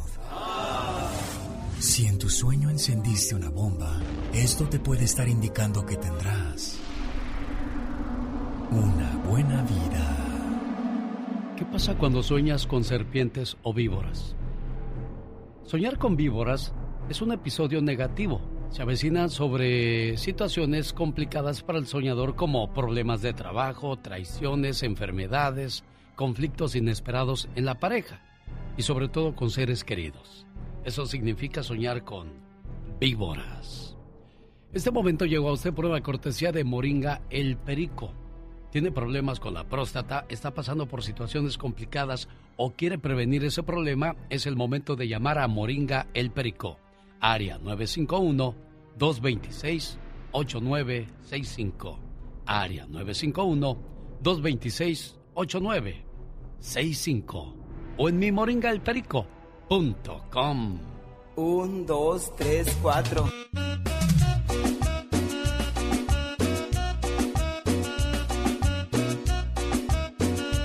Señoras y señores, atrás de la raya porque va a trabajar. Esta es la chica sexy. Oh my antes de que compres una cerveza, asegúrate de que en tu casa tengan todo lo necesario para comer. No es ofensa, es un consejo. Exactamente. Oh my wow, qué intensa. Y como dice la diva de México, sas culebra al piso. Tras, tras, tras. Uy, no se vayan a perder el ya basta, va a estar candente. Ay, ¿de veras? Niña de 12 años da luz a su bebé y su pareja tiene 15 años. Estos niños que deberían de estar pensando en jugar a la comidita ahora tendrán que jugar al papá y a la mamá, pero de verdad, con un niño real. Qué bárbaro. Imagínate nada más su inocencia toda se termina con esas obligaciones ya a temprana edad. Qué bárbaro. Pero la pregunta va para el auditorio allá en su pueblo, allá en su rancho, ¿a qué edad tuvo usted a su primer hijo? Puede ser que lo tuvo a los 13, 14 o 15, porque desde tempranita edad ya andaba uno en esos menesteres de veres y quereres. De ojo alegre, por supuesto. Oiga, y, está la fotografía de la abuela como con 20 chamacos. Ajá. Y dicen los de ahora, ¡ja! Nomás los de ahora pensamos en puro sexo, ¿verdad? Exactamente. Antes eran la familia muy grande. Aún son unos niños y esta pareja de 12 y 15 años se han convertido en padres. La niña dio a luz a un bebé de manera natural, teniendo tan solo 8 meses de embarazo. Definitivamente son los niños quienes principalmente deben vivir su etapa como tal. Si bien tener un hijo es una responsabilidad muy grande, es aún más pesada cuando tienes un bebé, como le pasó a esta niña de Tecamac, Estado de México, embarazarse a los 12 años de edad. Y uno se pregunta, ¿dónde está el papá? ¿Dónde está la mamá? Quizás la mamá se encuentra dándole vuelo a la hilacha o ganándose la vida de manera pues no muy buena que digamos, o el papá puede que esté en la pulquería, o ande de viejero, desobligándose de la casa y del cuidado de los hijos. Me imagino que eso podría pasar, porque también pasa en las familias donde están la mamá y el papá. La hija se sale escondidas, no sabe con quién se junta, y mire, ya le sale con su domingo 7. De todo eso hablaremos en la sección de la Diva de México, en el Ya Basta. Esta es la radio en la que trabajamos para todos ustedes. Buen día. Es bueno ser grande, pero es más grande ser bueno. El show del genio Lucas. Escúchalo. Un hijo tras el fallecimiento del padre puso a su madre en un asilo y la visitaba de vez en cuando. Un día recibió una llamada del asilo informando que su mamá se estaba muriendo. El hijo fue corriendo a ver a su madre antes de que muriera. Al llegar le preguntó, Mamá, ¿qué quieres que haga por ti? La mamá apenas si pudo decirle las siguientes palabras. Quiero que coloques ventiladores en el asilo, porque hay mucho calor y a veces es insoportable. También para que la comida no se eche a perder. ¿Sabes? Muchas noches tuve que ir a la cama sin haber comido nada. El hijo sorprendido le pregunta, pero mamá, ¿por qué hasta ahora me estás pidiendo estas cosas? ¿Por qué no me lo dijiste antes? La madre respondió triste. Yo, hijo, me acostumbré a convivir con el hambre y el calor, pero mi miedo es que tú no puedas acostumbrarte cuando tus hijos ya no quieran cuidarte y te envíen aquí cuando estés viejo. Recuerda siempre esto, todo aquello que hagas en la vida te será devuelto al doble. ¿Se le hace triste esta historia? Escuche la siguiente. Anciana fue abandonada por su hija en un lote baldío en Tlaxcala en medio del frío. Este triste hecho fue compartido en Twitter y se volvió viral inmediatamente. Y es protagonizado por una anciana la cual fue encontrada en un lote baldío en la localidad de Papalotla, en el estado de Tlaxcala, sola y sin entender lo que estaba pasando. Algunos vecinos del lugar llamaron a la policía al notar que la señora permanecía durante varias horas en el terreno y a la intemperie, haciendo un frío tremendo. Al llegar al lugar, los elementos descubrieron que la mujer registraba signos de hipotermia debido a las bajas temperaturas que actualmente se registran en esa parte de México. Cuando le preguntaron qué hacía ahí, la anciana dijo que una de sus hijas la abandonó ahí, en ese lugar. La reacción de repudio ante dicho acto no se hizo esperar por parte de los usuarios, quienes no logran comprender cómo alguien puede hacer algo así con alguno de sus padres. ¿Cómo regresa esta señora a casa? ¿Qué les, dice, ¿Qué les dice a sus hijos? Ah, ya fui a tirar a su abuela. Aguas porque lo que haces en esta vida, Diosito te lo regresa duplicado. Don Alberto vivía muy feliz con su esposa, pero desgraciadamente, un día ella murió. Don Alberto trabajó muy duro para sacar adelante a su familia. Su mayor deseo era ver a su hijo convertido en un hombre de bien, respetado por los demás. Y para lograrlo, dedicó su vida y su escasa fortuna a darle una carrera a los 70 años, don Alberto estaba ya sin fuerzas, sin esperanzas, solo y lleno de recuerdos. Él esperaba que su hijo, ahora brillante profesional, le ofreciera su apoyo y comprensión. Pero veía pasar los días sin que su hijo apareciera y decidió un día irle a pedir un favor. Don Alberto tocó la puerta de la casa, donde vivía su hijo con su familia. Hola papá, qué milagro que vienes por aquí. Hijo, Tú sabes que no me gusta molestarte, pero me siento muy solo. Ya estoy cansado y viejo, hijo. A nosotros nos da gusto que vengas a visitarnos. Ya sabes que esta es tu casa, papá. Gracias, hijo. Sabía que podía contar contigo. No quiero ser un estorbo. Vamos, papá, tú no eres un estorbo. Entonces, ¿no te molestaría que me quedara a vivir aquí contigo? Es que me siento tan solo, hijo. Ah, caray, ¿quedarte a vivir aquí, papá? No sé si estarías a gusto. Tú sabes, la casa es pequeña, mi esposa es muy especial y los niños no sé si te dejen estar en paz. Mira, hijo, si te causo molestias, olvídalo. No te preocupes por mí. Alguien me tenderá la mano. No, papá, no es eso, solo que no se me ocurre dónde podrías dormir. Es que no puedo sacar a nadie de su cuarto. Mis hijos no me lo perdonarían. A no ser que no te moleste. ¿Qué cosa, hijo? Dormir en el patio, papá. ¿En el patio? Está bien, hijo. Al saber que su padre había aceptado dormir en el patio, llamó a uno de sus hijos. Hijo, ven. Dime, papá. Mira, hijo, tu abuelo se va a quedar a vivir con nosotros. Tráele una cobija para que se tape por las noches. Con gusto, papá. ¿Y dónde va a dormir, papá?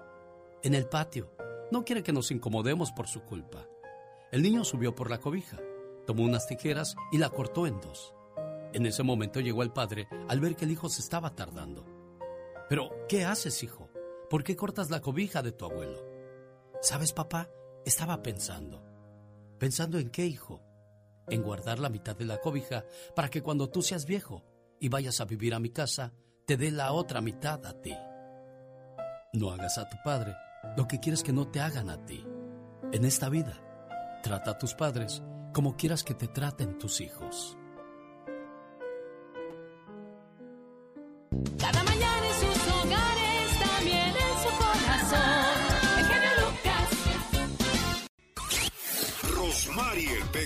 Con la chispa de buen humor. Adiós, amor, me voy de aquí. Y esta vez para siempre. Grito ametralladorcita. Porque la otra patrona echa gritos de ametralladorzota. Yo ametralladorcita. No, tú dices porque estás chiquito, Pecas. Oiga, señorita Román. ¿Qué pasa, Pecas? ¿Qué cree, señorita Román? A ver, ¿qué creo, corazón? El otro día, gracias a los consejos que me dio para que yo le dijera a mi mamá cómo quitarle las manchas de su vestido, Ajá. lo hizo al pie de la letra. Le puso limón en la mancha y lo puso a secar en el sol. Ay, corazón, ¿y desaparecieron las manchas? No, desapareció el vestido, se lo robaron. Don't cry, baby, don't cry.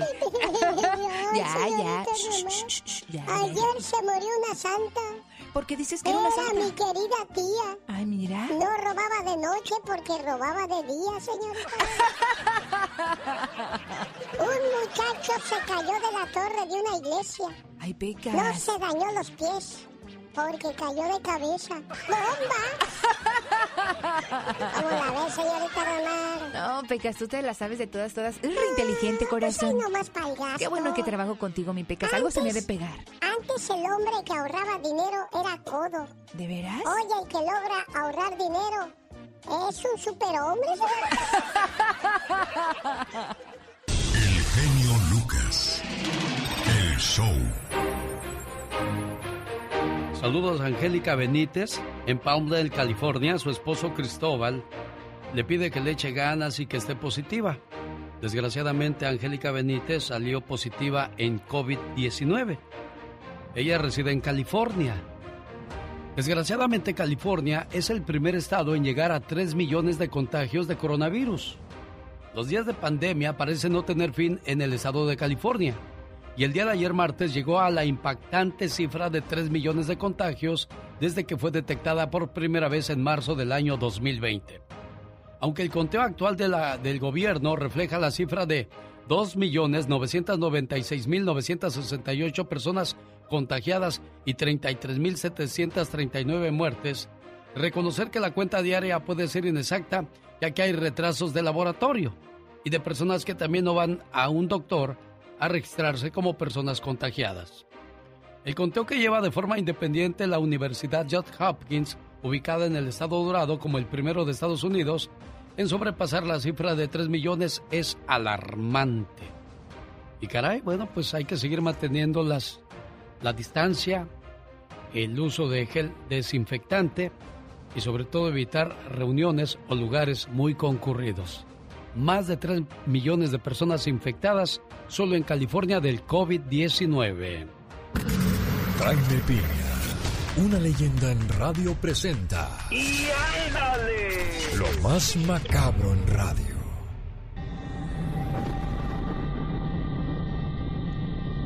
Señor Jaime Piña, ¡y ándale! ¡Y ándale! En Los Ángeles, California, por poco y logra su propósito. Se metió a la casa de su ex mujer y por poco y lo logra asesinar, sí asesinar a su Dulcinea, a la cual empezó a estrangular, pero no contaba con la astucia de su ex suegra y su ex cuñada, que a los gritos de la fémina acudieron en su ayuda. Ella con un puñal y la otra con un palo de golf. El cuchillo se lo ensartaron varias veces, ensangrentado y en un charco de sangre murió. El detective Dubarsky de Los Ángeles dejó en libertad a las chicas. Y ándale, esta historia es linda. En Tecamac, México, niña de 11 años da luz en un parto prematuro a un bebé pesó 3 kilos 200 gramos. Laurita, la mamá del niño, es tan pobre, pero muy pobre, alcanzó a ser llevada por los servicios públicos del pequeño poblado a un hospital general. Pero no está sola, tiene a su pareja de 14 años. El niño Pedrito, de 14 años, viven en un cuartito que Pedrito construyó con tablas, cobijas y cartono. Los dos son unos niños. Los padres de estas criaturas los abandonaron a su suerte. Su vestimenta es tan humilde, la pobreza es extrema. Las autoridades del municipio les van a dar 2.500 pesos mensuales, pero había de ver la foto del cuartito y la pobreza de estos niños. ¿Quién tiene la culpa? Y ándale. En Ciudad de México, brava mujer llegó a buscar a su expareja, viudo con tres hijos, y llegó desde las seis de la mañana. Llegó al domicilio de Roberto, quería hablar con él, y él lo que menos quería era verla. Y vaya, que Belén, una guapa mujer de 28 años y ex amante de Roberto. Total, a las 2 de la tarde la recibió Roberto, la llevó a su cuartito. Ante la vista de sus pequeños hijos, empezó la discusión en grande. Después de un rato salió la mujer. Los hijos de Roberto entraron ahí y vieron tendido a su padre en un charco de sangre. Belén lo asesinó a cuchilladas y huyó. Se peló en un taxi. Para el programa del genio Lucas, su amigo Jaime Piña. Y recuerde, el hombre genio es el arquitecto de su propio destino. Hay algo que me llamó la atención, señor Jaime Piña. Usted dice, esta es una historia linda. ¿Se le hace bonito que una niña de 12 años dé a luz a un bebé?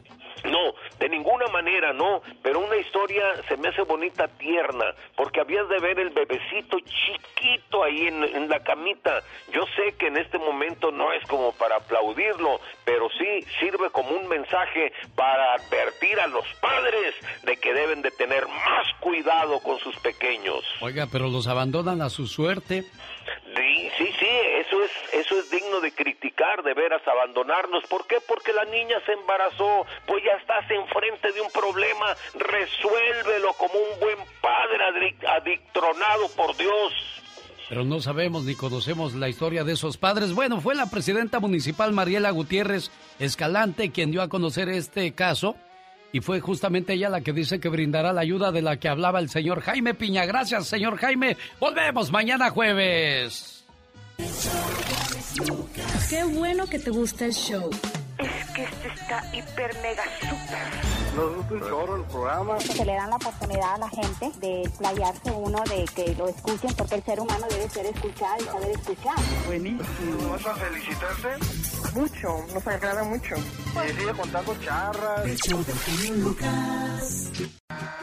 El genio Lucas presenta a la Viva de México en Circo, Maroma ¿Cuántos dineros ganas? Ya, ya le están echando los perros a Pola. Ya quiere vacunar a alguien.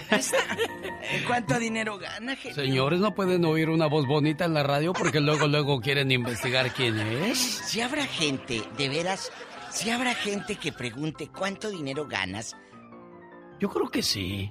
Buscan asegurar su futuro, Diva. ¿es conveniente que tu pareja sepa cuánto dinero ganas?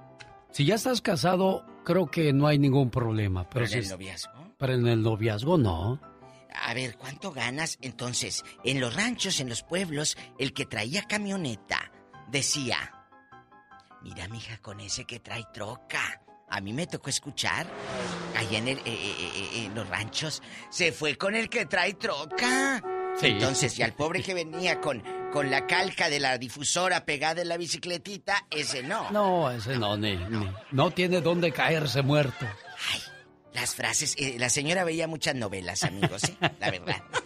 Ella es la diva de México, Guapísimos. guapísima y de mucho, pero mucho dinero. Fíjate que hay un cantante guapísimo también que se llama El Flaco. No sé si esté flaco de todos lados, pero Luis Ángel grabó varios duetos y con la banda Renovación dedica un tema a los que estamos de este lado, a los migrantes, a la gente que se viene. 15 días en el desierto, así se llama.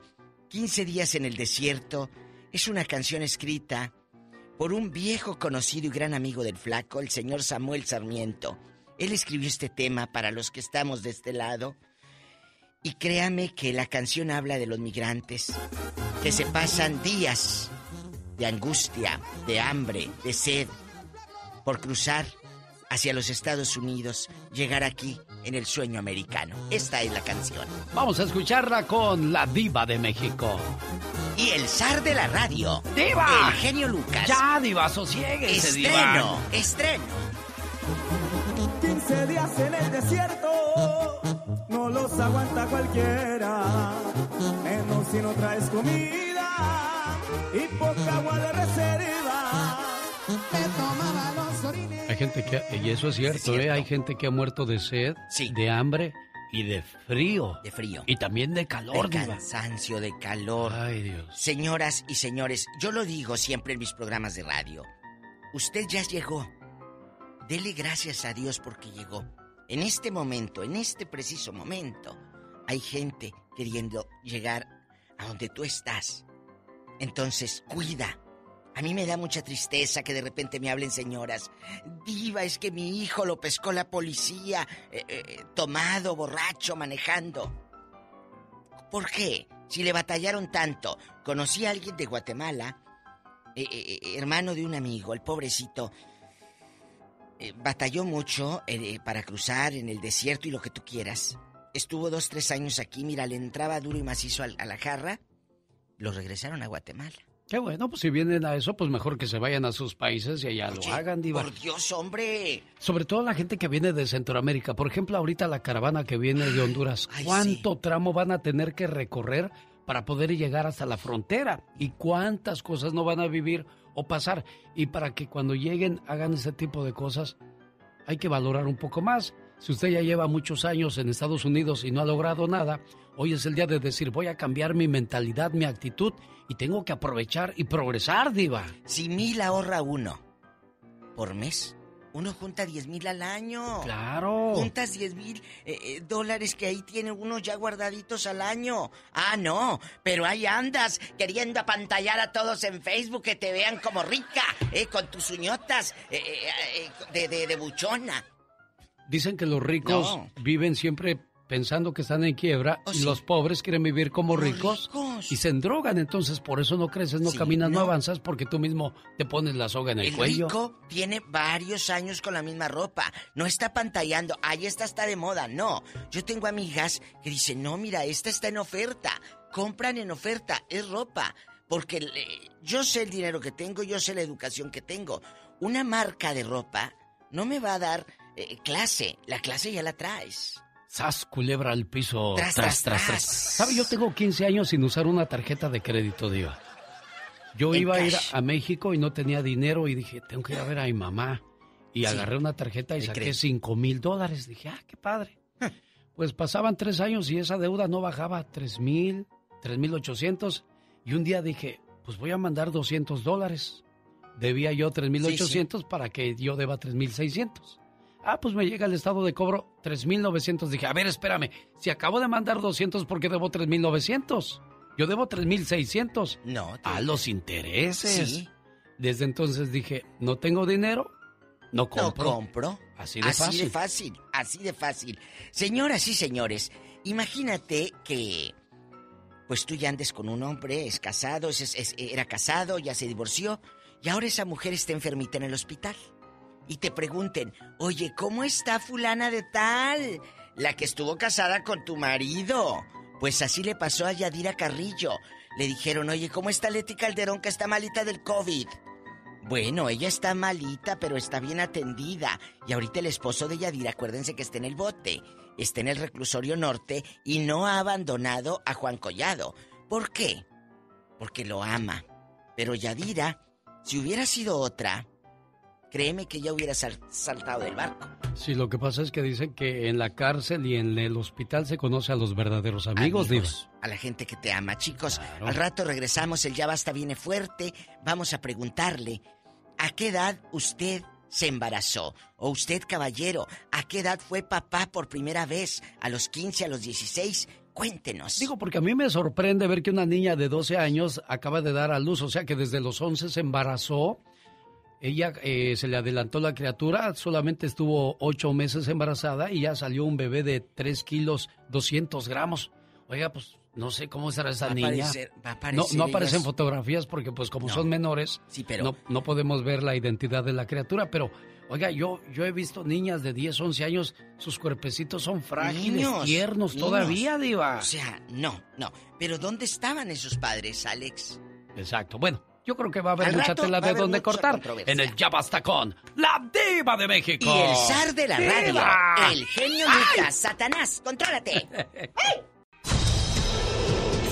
si quieres estar en forma, ese es el momento con las jugadas de David Faitelson.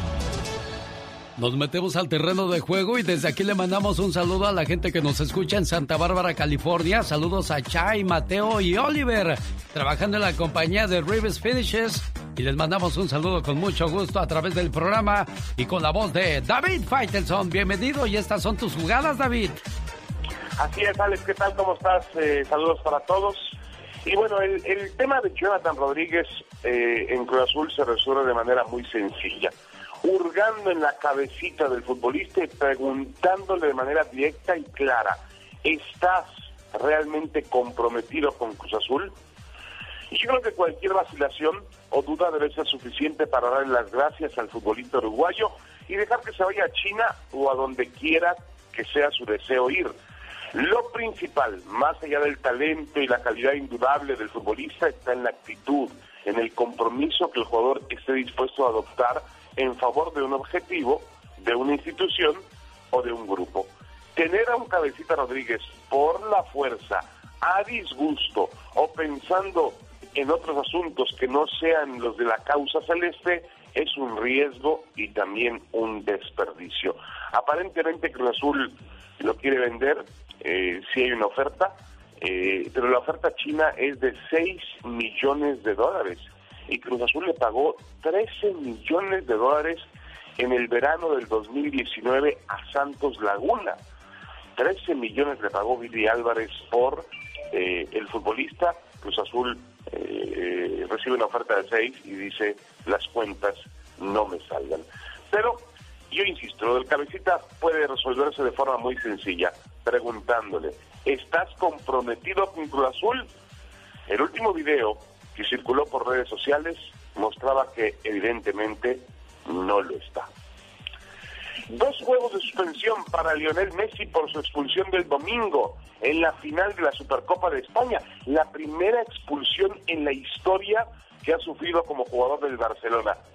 Yo creo que el criterio es fundamental en la vida y en la cancha de fútbol. Un sistema disciplinario no puede apegarse estrictamente al libro de reglas. Messi ha enaltecido la cancha de juego con su talento. A Messi le han dado patada tras patada durante toda su carrera y él se levanta, sigue corriendo y sigue ofreciendo espectáculo. El fútbol le debe mucho y sí, sí, hay que tratarlo de forma diferente cuando se equivoca y le corresponde un castigo. Y yo estoy de acuerdo que le corresponde un castigo, pero me parece que dos juegos son muy exagerados. Tigres ya tiene rival para el Mundial de Clubes que se juega en Qatar a principios del mes de febrero. Jugarán el Ulsan de Corea del Sur. El equipo de la fábrica de autos sudcoreana ha anunciado que irá con un cuadro que no es el estelar. Va a darle más eh, importancia a su torneo local. Tigres debe ganarle al equipo de Corea luego enfrentar al campeón de la Libertadores, que será brasileño. Palmeiras o Santos se están jugando ya esta semana la final de la Copa Libertadores. La idea es competir ante el club brasileño y tratar de ganarle para tener la ocasión de medirse al Bayern Múnich. En fin, mientras eso pasa, el Tuca Ferretti se fue un cigarrillo y lo sancionan con un juego y una multa económica. Le costó caro, caro el, el cigarrito al señor Tuca Ferretti. Yo soy David Faitelson y estas fueron mis jugadas de esta mañana con el genio Lucas. Llegó Gastón con su canción. Adiós, señor David Faitelson. Habemos presidente en los Estados Unidos. Joe Biden hoy toma posesión del país y le decimos adiós a Donald Trump. Por cierto, se dio a conocer que la hija Ivana Trump cuando alguien llega a la presidencia, tiene el cuidado de parte del Servicio Secreto de los Estados Unidos. Y bueno, pues la hija tiene una casa donde tienen seis baños, pero ella no quería que el Servicio Secreto usara ninguno de sus baños, por lo tanto, rentaron uno portable y lo pusieron en el sótano de la casa. Pero no de ellos, en la casa de un vecino. Y tuvieron que pagarle a ese vecino por dejar tener ese baño ahí tres mil dólares al mes. ¿Y sabe quién pagó ese dinero? Los contribuyentes de los Estados Unidos, aunque usted no lo crea. Bueno, ¿qué hay con la toma de presidencia de Joe Biden? Gastón Mascareñas, cuéntanos. Genio y amigos, muy buenos días. Hoy 20 de enero inicia una nueva era en la historia de los Estados Unidos. Esperemos que sea mucho mejor que la que culmina. Ahí viene ya Joe Biden tomando posesión. Después que en noviembre ganó la elección Mientras que el Donald Trump por fin nos dice adiós, al menos por un rato se va de vacación. Y ahora, cántele conmigo. Yubita, yeah, yeah, yubita, yo, yo, yubita, yubita, yubita, ya.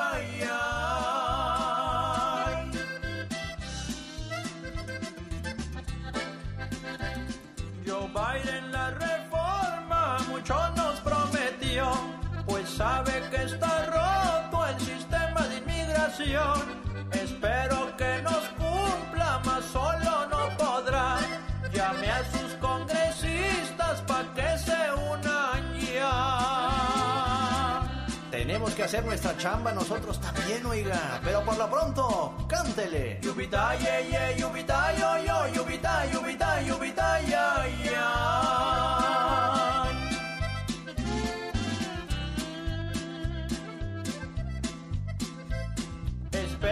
Que se acabe esta gran división.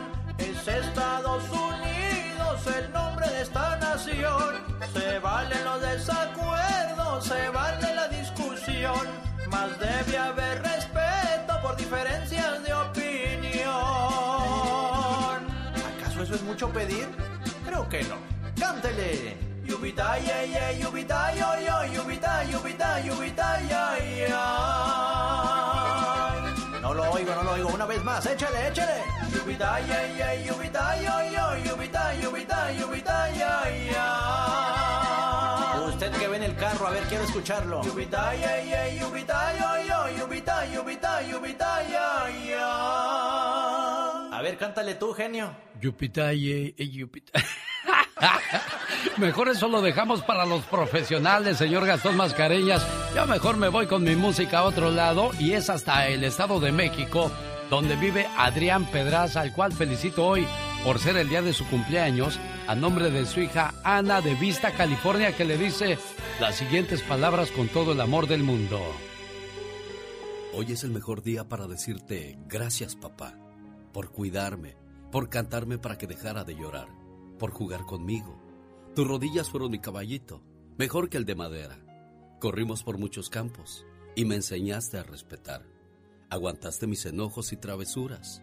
El beso al despertar y otro al dormir todavía no los puedo olvidar, porque lo siento en mi frente y mejillas.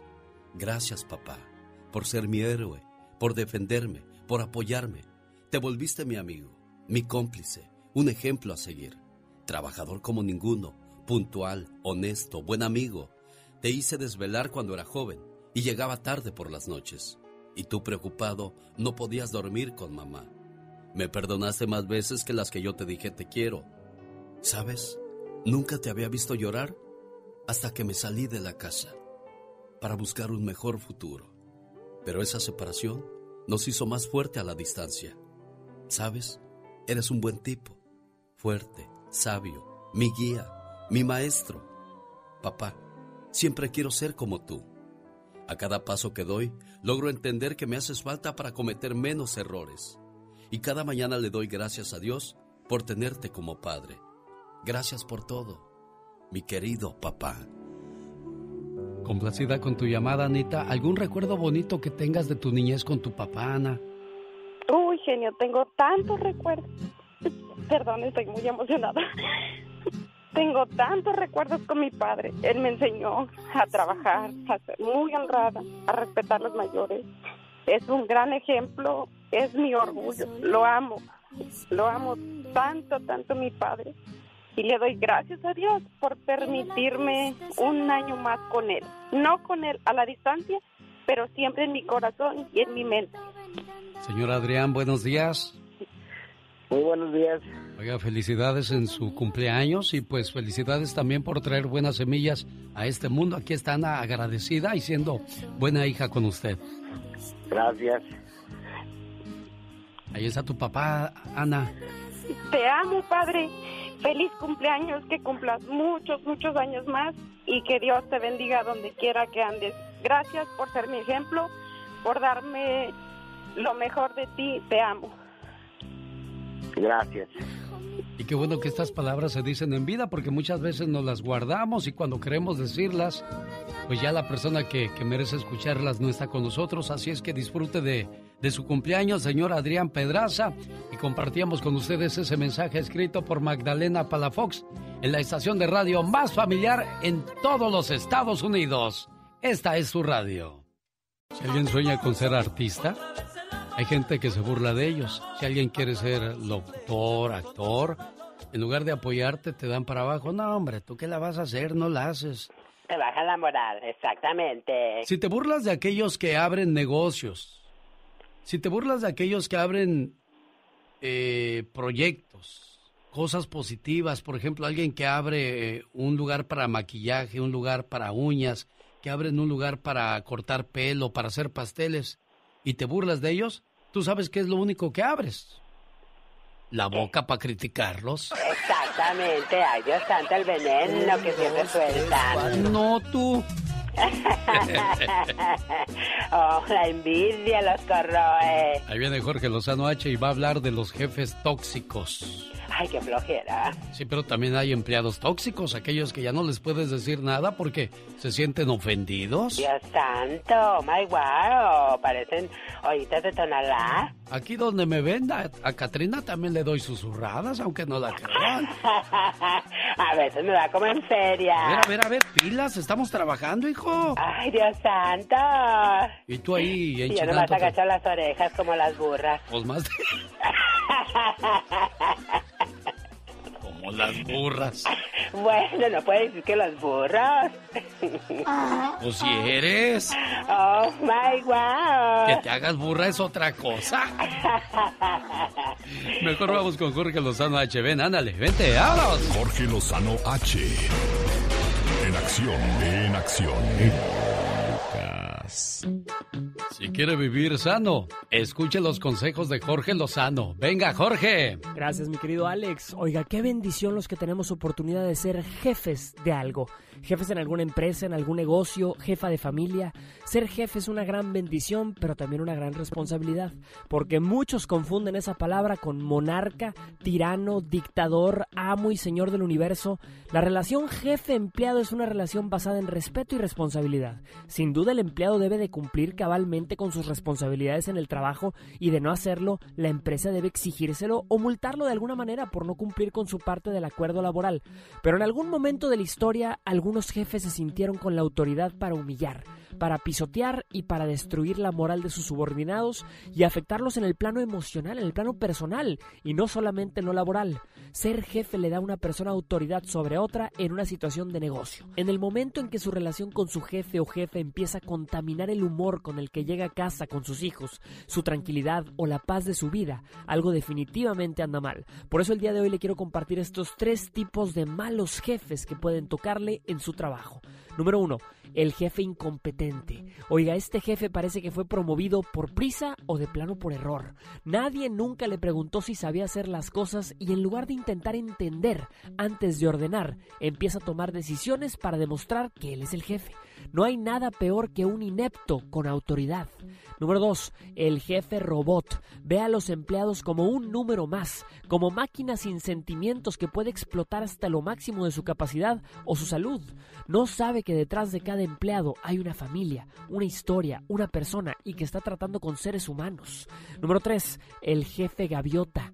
Se para en la oficina una vez al día y si tenemos suerte, son de esos jefes desentendidos que nunca están, no quieren saber nada y no se puede recurrir a ellos jamás porque no los encuentra uno. A un jefe tóxico hay que saber manejarlo. Seamos más astutos, más inteligentes, no renuncia a la primera. Una persona exitosa sabe que el éxito viene de aprender a jugar aun cuando le tocan las peores cartas. Aprenda a leerlo, a elegir sus batallas, a dejar que se lleve algo de crédito y de ese tiempo para planear su próximo movimiento. Tener malos jefes es terriblemente costoso para las empresas. Se dice que la mayoría de los empleados no renuncian a los trabajos, renuncian a los malos jefes. Y si usted tiene la oportunidad, más que un jefe, busque convertirse en un líder. Sabrá que es un líder exitoso cuando su gente lo siga por respeto y no solamente por autoridad. Yo soy Jorge Lozano H y les recuerdo mi cuenta de Instagram y de Twitter para que me sigan, que es arroba Jorge Lozano H. Los espero en mi Facebook también como Jorge Lozano H Conferencias. Como siempre, genio, un placer y un fuerte abrazo para todos. Con el genio Lucas siempre estamos de buen humor. Ya, ya, ya, ya, ya. ¿A poco tú eres la Catrina? Ah, güey, güey. Esa señora debería estar en un manicomio. El genio Lucas, haciendo radio para toda la familia. Los errores que cometemos los humanos se pagan con el ya basta. Solo con el genio Lucas. Sí, claro que sí. Ahorita te paso a la diva. Ya estamos al aire. Ya estamos al aire, Diva de México. Ay, buenos días a todos los madrugadores, a los no tan madrugadores, a los que están trabajando toda la santa noche y a los que apenas van a su trabajo. Aquí estamos con la Diva de México hablando de algo que a mí se me hizo pues sorprendente, ¿no? Nunca lo había visto ni mucho menos escuchado de que una niña de 11 años ya está embarazada y a los 12 se alivia, Diva. ¿Pero quién sería el papá tú? El, el papá es un chamaco de 15 años que se llama Pedro. Novios, como novios, Sí, ¿hace como novios. Ya hizo su, ca- su cuartito de madera y cartoncito y pues ahí van a vivir. Alex, ahorita la pregunta es, ¿dónde están esos padres, verdad? Porque es una chamaquita, 12 años. Pero muchos de ustedes, no estoy justificando, ¿eh? Les estoy platicando. Muchos de ustedes se han de acordar que nuestras abuelas y bisabuelas, a los 14, 15, 16 años, tenían a los, a los hijos. En los pueblos, en los ranchos, mamá a los 16, 18 decían, me tuvo y tenían como 12, 13 hijos. Y otra cosa, Diva, estas mamás o abuelas se aliviaban en la casa. Esta niña fue al, al, Al al hospital, donde pues está siendo supervisada y cuidada por Mariela Gutiérrez Escalante, que es la mera jefa ahí del área de, De enfermería. de Macac. Chicos, ¿usted a qué edad tuvo su primer hijo? Eh, ¿Fue un hijo deseado?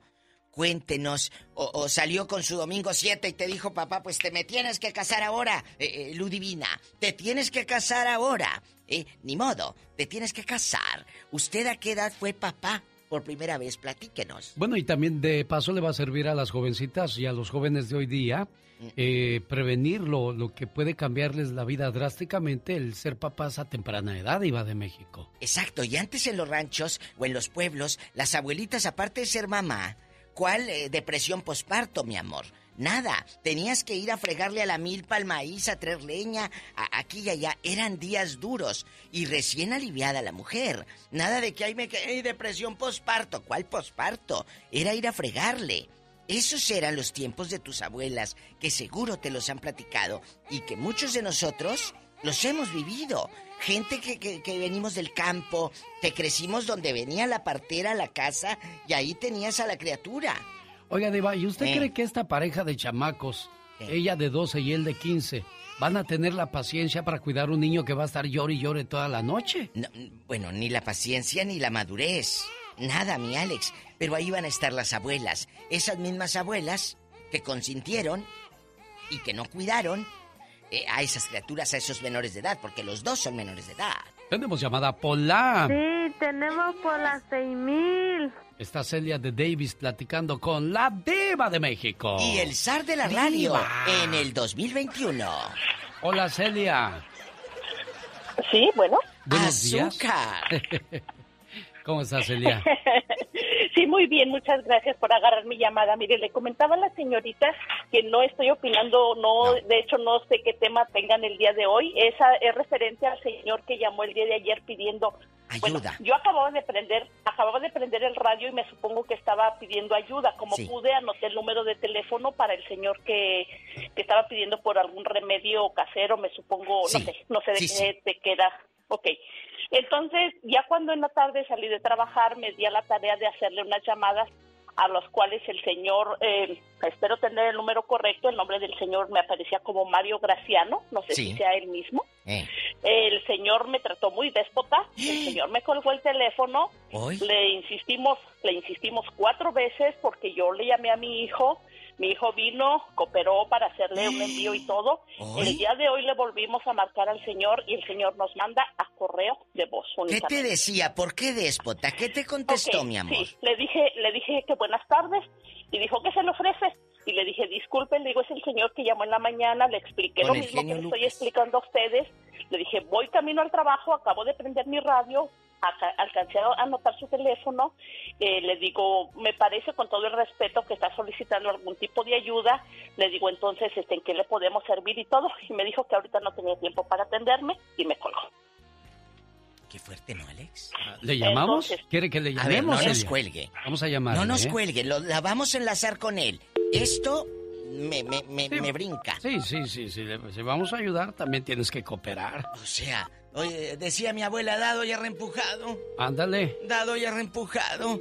¿Eh? O decía también otro dicho cuando eh, eh, le daban y luego se quejaban, limonero y con garrote. Ándele. Entonces, ¿cómo tú vas a tratar mal a alguien que te está preguntando? ¿Que cómo te puede ayudar? Que cómo te- Bueno, Y vamos llam- a hablar. llamas pidiendo no diga que es usted, no diga que No. es usted. Usted diga, oiga, hablo para ayudar. Para ayudar. A ver cómo contesta.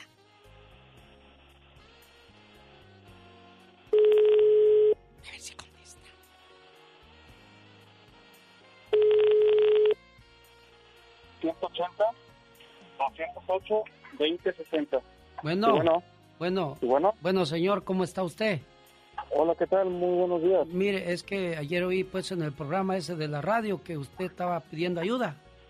Sí. Y pues estaba viendo a ver pues si podemos ayudarle en algo, ¿no? Acá de, de la gente. Sí, sí, pues ojalá que sí. Sí, este, ¿tiene un número de cuenta o cómo le podemos ayudar? Ese es mi, con mi nombre completo, a, a, aquí a Guadalajara, a Farmacias Guadalajara. Muy bien. No, no lo molesto, ¿verdad? Ahorita sí. le- No, no, claro que no. Ah, ok. Bueno, aquí vamos ahora sí, Diva Ahora sí, somos del programa del genio Lucas. Joven, ¿está usted en este momento hablando con la comunidad hispana para todo Estados Unidos? Ayer lo sacamos al aire y tenemos a una señora en la otra línea diciéndole que ayer le marcó y usted le contestó de manera muy déspota. Señora, ahí está en la línea. Señor, señor Mario Graciano, el día de ayer, después de trabajar y venir con toda nuestra buena voluntad, yo me refería a usted. Usted me dijo tiempo, después me referí tres veces más y usted me mandaba únicamente a correo de voz, me cortó inmediatamente la llamada. Entonces, estoy haciendo esta llamada porque por, por gente como usted que piden ayuda y después no están dispuestos a, a, tener, a dar el tiempo para la gente que tenemos. Ahora permítame, Celia, ya nos dijo eso.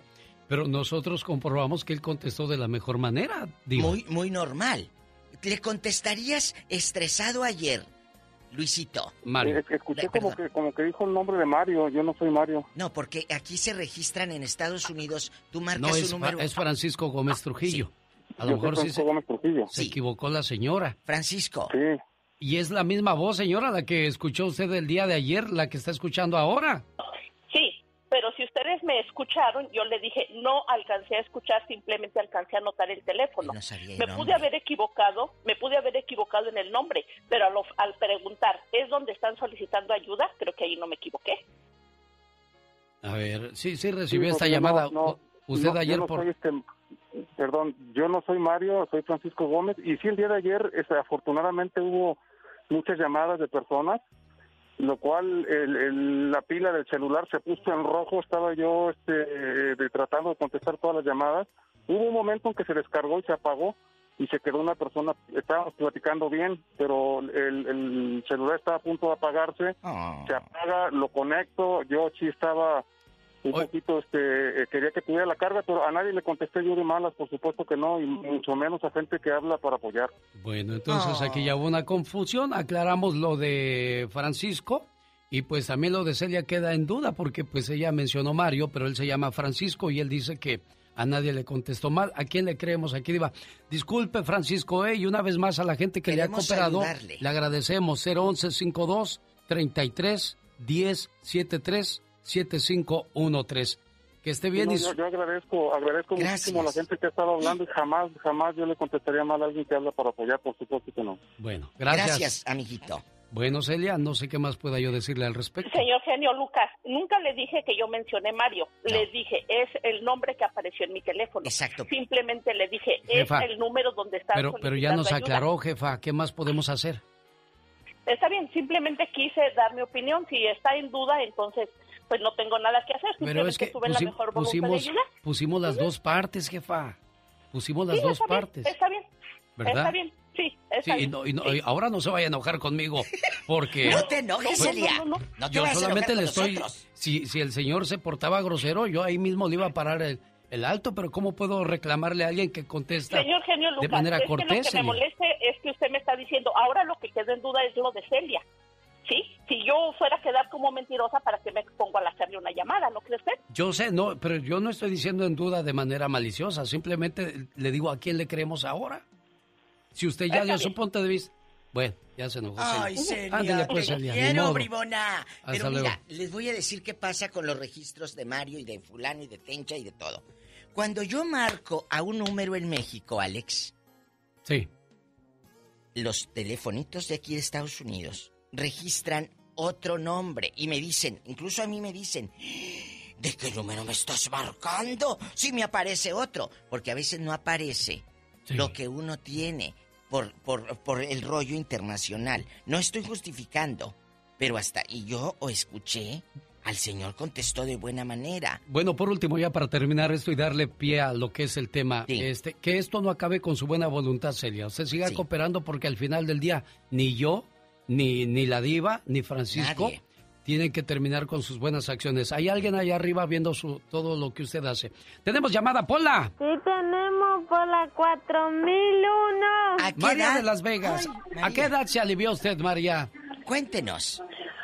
A los 25 años. No, ya estaba vivida usted. María ya, había, ya sabía Ya. lo que hacía. Ya alcanzabas el timbre. Y lo que pasa, y lo que pasa es también que este uno se educó de diferente manera. Sí, tienes razón. Y antiguamente los padres que se embarazaron jóvenes eran responsables tanto los hombres como las mujeres.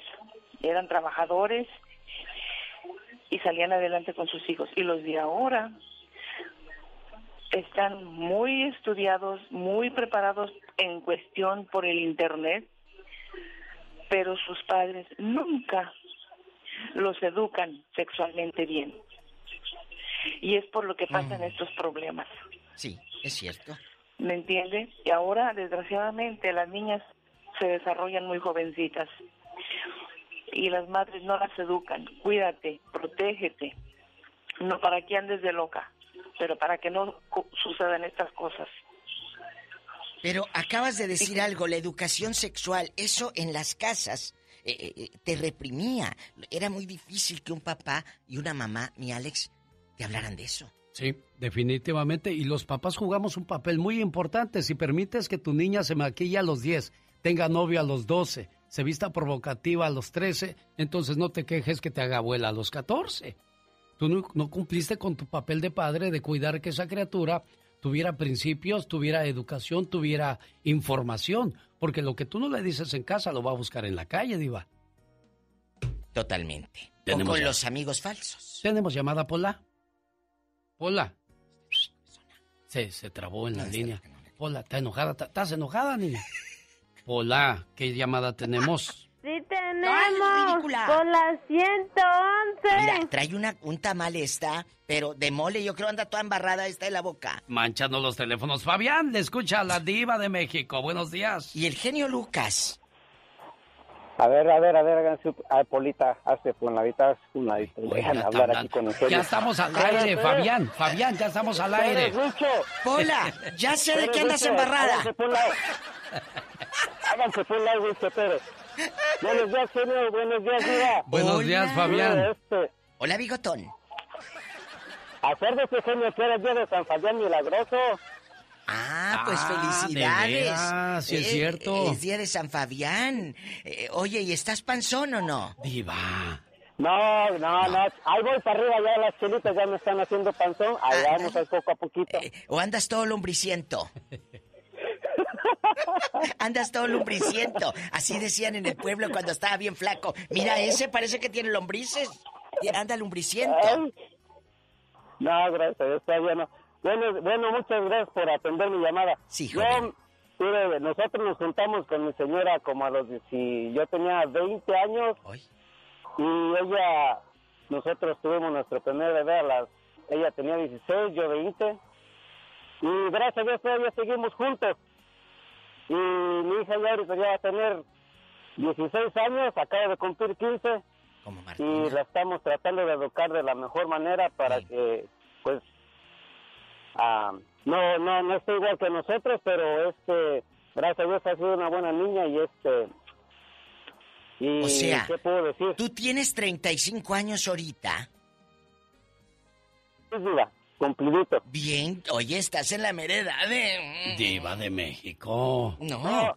Diva, ahorita, ahorita la mía, ahorita bueno, se, se queda en muletas. Bueno, aquí dentro de todo esto, aquí estamos hablando de que él va a cuidar que su niña disfrute de su niñez y su juventud. Porque si a la edad de 12, 13 años, 14 ya estás embarazada y tú como muchacho con ese compromiso, pues ya perdiste parte de tu niñez y tu juventud y nunca vas a saber en el mundo qué es eso. Tenemos llamada, Pola. Sí tenemos por las 2000. Sí, Alex, pero también depende de lo que usted acaba de decir. Sí. De la educación en casa, que tú como papá eh, eduques y te des cuenta que tiene que disfrutar cada etapa de la vida, no que sabrá Dios dónde anda la criatura y qué anda haciendo. Ignacio en Ciudad Juárez, Chihuahua, platica con la diva de México. Y el genio Lucas, el Robin Hood de la radio, Ya, le voy a diva, decir, tío. porque ayuda a todos. Buenos días, Ignacio. Hola. Hola, quiero felicitarlo por su programa, muy bonito. Tengo ah, cinco años escuchándolos aquí en Ciudad Juárez, Chihuahua. Oh, muchas gracias. ¿Eh? Ahorita te mando el cheque por decir eso al aire. ¿eh? Gracias. No descubra, diva. Nacho, cuéntenos a qué edad este, vio a alguien que se embarazó o se comprometió a temprana edad. Pues ahí en mi familia, a la edad, a los 19 años. Ya mayor de edad. Ya, ya, ya estaba grandecito. ¿Eh? Pero tú no conoces a alguien que chamaca se haya embarazado o, o menor de edad haya dejado panzona una. ¿Eh? Sí, ahí, ahí en mi rancho, sí. ¿En dónde? Cuéntanos el chisme total. Nadie te conoce. Diva. Ahí, ahí en Torreón, Coahuila. Ay, un beso a Torreón, donde casi no hay tierra, ¿verdad que no? No. No, no, casi no es tierra. Allá casi no hay tierra, ni, ni, ni le haces así en los dientes. Y sientes la tierra aquí en Torreón. Oye. Y, y cuéntanos, ¿cuántos años tenía el muchacho? El muchacho tenía 13 y la muchacha tenía 11 años. Eso pasó en la primaria. ¿Qué le dije? 11 años. ¿Qué le dije? O- oye, pero era una niña alta, era ya una niña que parecía una mujercita o era una niña, Ignacio. Y el huerco de 13. No, eran niños que sus papás los abandonaron. Ahí está. Ah, ahí está. Traes un, un, Ese es el clavo, Diva. un- un- un problema familiar y un núcleo familiar roto. Ahí está el problema. Niños abandonados. pero- Tenemos llamada Pola. Sí tenemos, por la 71. Luis está en Denver hablando con la diva de México. Hola Luis, allá le aman diva. Allá me aman. En Denver. En Denver, Colorado. Luis. Bueno. Bueno. Bueno. Hola Luis, ¿Me ¿cómo escucha, está? Buenos, buenos días, bien, gracias a Dios. ¿Cómo están ustedes? Pues aquí escuchándolo Luis, ¿qué cuenta, qué nos va a contar? Oye, pues nomás que te quería contar que nosotros nos casamos a los 16 años. ¿Qué? A los 16 años, fíjate. ¿Cuántos cuántos años tenía tu esposa, Luis? 16 16 teníamos los dos, Ah. 16 años. Nos casamos a los 16 y lo que te quería decir muchas veces no es no está en que seas muy chico o muy grande, sino en simplemente en lo que quieras a tu pareja, porque entre más gente más grande, más pronto se divorcian o pasan siempre cosas. Nosotros, benditos sea Dios, tenemos 13, 33 años de casados, tres muchachos, dos ya se recibieron del, del colegio, este, ya los tengo recibidos y todo, y vivimos una vida plena. Estamos más a gusto porque nos conocemos desde chicos, es como si nos conociéramos perfectamente toda una vida. La vida, bravo. Pues suena bonito eso, Diva, pero ¿qué, va, ¿qué amor puede tener un chamaco de 14 y la niña de 12? O en este caso, la que nos acaba de contar Nacho de, Ciudad 13 Juárez, de 11 y 13, por amor de Dios. O sea, gracias Luis de Denver. Gracias Luis, felicidades. Chihuahua, yo no, no, no alcanzo, no cabe en mi cabeza esa, esa fotografía. Tenemos llamada, Pola. Sí tenemos, por la 54. Si conoce a alguien así, márquenos, cuéntenos el chisme, la llamada puede ser anónima. Sergio, aquí está con usted la diva de México, Sergio de Los Ángeles. Ay, en Los Buenos días, Ángeles. hermano. ¿Cómo está mi genio Lucas? Ay, mi genio Lucas. Todo bien, aquí está la diva. Sergio, adelante. ¿Cómo lo quieren? Pues sí, mira, quiero agradecerle a la señorita Laura por la caja de chocolates que nos trajo para Pola y para mí. Sí. Y por el dinero que nos dio para hacernos el, el tatuaje. Y este, pues mira, mi hermano, te escuché, por ejemplo, lo que estaba diciendo la señora esa que te estuvo regañando a ti, a mi madrina la diva. Y pues yo la quería regañar, pero no, al fondo, ¿sabes qué? Quiero pedirle mejor bendiciones para ella y pues que no se amargue. Nomás lo que sí no me gustó, pues que te está recriminando, regañando, no me gustó, mi hermano. Que sea positivos, ver si, pues alegres, y ya si tiene problemas por allá, que se agarre una bolsa de chocolates como me lo trajo la señorita Laura. Y que Sí, se pero yo, les- yo se los di Sí, a sí. Laura, para empezar. Eh, oiga, que no se levante el cuello. Pero aquí, yo nada más quiero aclarar eso, porque también me voy a ir con eso a la cama el día de hoy. no, no. Yo, yo lo que hice fue enfrentar al señor y escuchar si él se iba a portar grosero, ¿no? Y no, no se portó Y, y grosero. no se portó grosero y luego le rascamos para ver si y dijo no yo la verdad no entonces a través de la voz puedes percibir Oh, sí, tú- tú cuando alguien me llama y me dice oye necesito ayuda o, o hay cuates que me llaman ando buscando novia luego luego en el puro tono de la voz ya sabes uno intuye por dónde va entonces es intuición la que usamos Claro, para para ver si este señor Enrique o Francisco estaba este usándonos claro pero él habló de una necesidad grande entonces caray, yo hago mi papel, usted hizo su papel, y si él no hizo su papel o, o la persona abusó de nosotros, ni usted, Celia, ni yo tenemos la culpa. Él irá a cargar en su conciencia con, con esas cosas. Así ¿verdad? es, usted no se preocupe, genio. Usted lo que quiso fue aclarar porque usted le dio voz en su show y por eso, a ver, ¿qué está pasando? Y el muchacho contestó de buena manera. Así que, como dijo este niño, mi ahijado, no se amarguen, no se amarguen. Diva, ahí está una señora que tiene la voz como de rica. Pues sí, nada más la voz, porque la volteas de cabeza y no le cae ni un pelo. Es Adriana. Buenos días, Adriana. Ni una cora. Ay, qué, ¿Qué, qué pasó? Días, días. Ah, ya le cambió la voz. Adriana. Bueno. Soy Alejandro. Alejandro. Ah, es Alejandro Nava. Así es. Es que le, ro- le robé el teléfono a mi esposa por eso. Pues por eso yo también dije, es Adriana, pero no es Alejandro. Alejandro, ¿qué pasa, Tocayo? Ah, aquí nomás escuchando. Mira, este, mi historia es corta y bonita. Eh, yo me casé a los 19 años. Me casé con mi esposa cuando ella tenía 16. Eh, recién cumpliditos. Y gracias a Dios tenemos 27 años de casados ahorita. Pero aquí hay algo, Alejandro. Cuando uno llega a los 15 años, por eso te dicen, pasaste de tu niñez a tu adolescencia. Ya te desarrollaste un poquito más. Sí. Pero a los 11 años, 12 años, ¿qué desarrollo vas a tener, Diva de Eres México? una niña, puedes todavía jugar a las muñecas. ¿Una criatura? O sea, eres como, como una niña con un bebito que, que como si fuera un muñequito. Exacto. Ahora vas a jugar a las muñecas, pero de verdad. la vida ya no, real. Es, ya no es un juego. Entonces, pues así hay muchas historias que hoy no pudimos escuchar, nos desviamos un poco. No, no, pero El sí nos tiempo se nos acabó, Alex, pero estamos contentos de que la gente está al pendiente de, De todo, lo que hablamos en este programa. Y sobre Oh. todo, créamelo, a lo mejor yo también no contesté de la manera correcta, pero aquí siempre se le trata con mucho cariño y respeto y siempre puedan contar con nosotros en todo momento, Diva de Así México. es, porque de verdad, este programa, desde muy temprano, está aquí Alex por una pasión que tiene desde hace más de 30 años, que es la radio. La radio para ustedes. Muchas gracias. Y el que no nace para servir, no sirve para vivir, Diva de México. Totalmente. Gracias, Adiós, genio. adiós. Guapísima y da mucho, Mucho dinero. dinero. Y el La zar de la de. México, Diva. Qué bonita canción de amor y lleva dedicatoria. Para Karina Mendoza en Utah, a nombre de su esposo Luis, que le dice: ¿Sabes, Karina?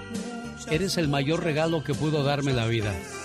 Eres mi familia, eres mi hogar, eres mi todo. Y eres tú con quien quiero compartir el resto de mis días. Muchas felicidades, cumpleañera. Cuánto amor, Chihuahua. Bien enamorado anda ese Luis, ¿eh? Con la pura sonrisa te dice gracias mil, Luis, ¿eh? Sí, mil No, yo sé que con, con eso también, con la sonrisa, con, con todo, me, ella me enamora. Bueno, pues felicidades. ¿Nacida dónde, Karina? En Guadalajara, Jalisco. Un día salí de Guadalajara, pero Guadalajara nunca salió de mí. No te asustes, Karina, no es la llorona, es la Catrina. La que te desea también muchas felicidades y sobre todo tu esposo Luis, que te adora con toda su alma. ¡Ya nos vamos! Genio Lucas se despide por hoy, agradeciendo como siempre su atención. El programa que motiva, que alegra y que alienta en ambos lados de la frontera. No compres una cartera de 300 dólares para llevar en ella 10 dólares. Mejor compra una cartera de 10 dólares y lleva 299 dólares en ella. Deja de gastar para parecer rico y empieza a invertir para realmente serlo. Digo. Ya no más. Adiós.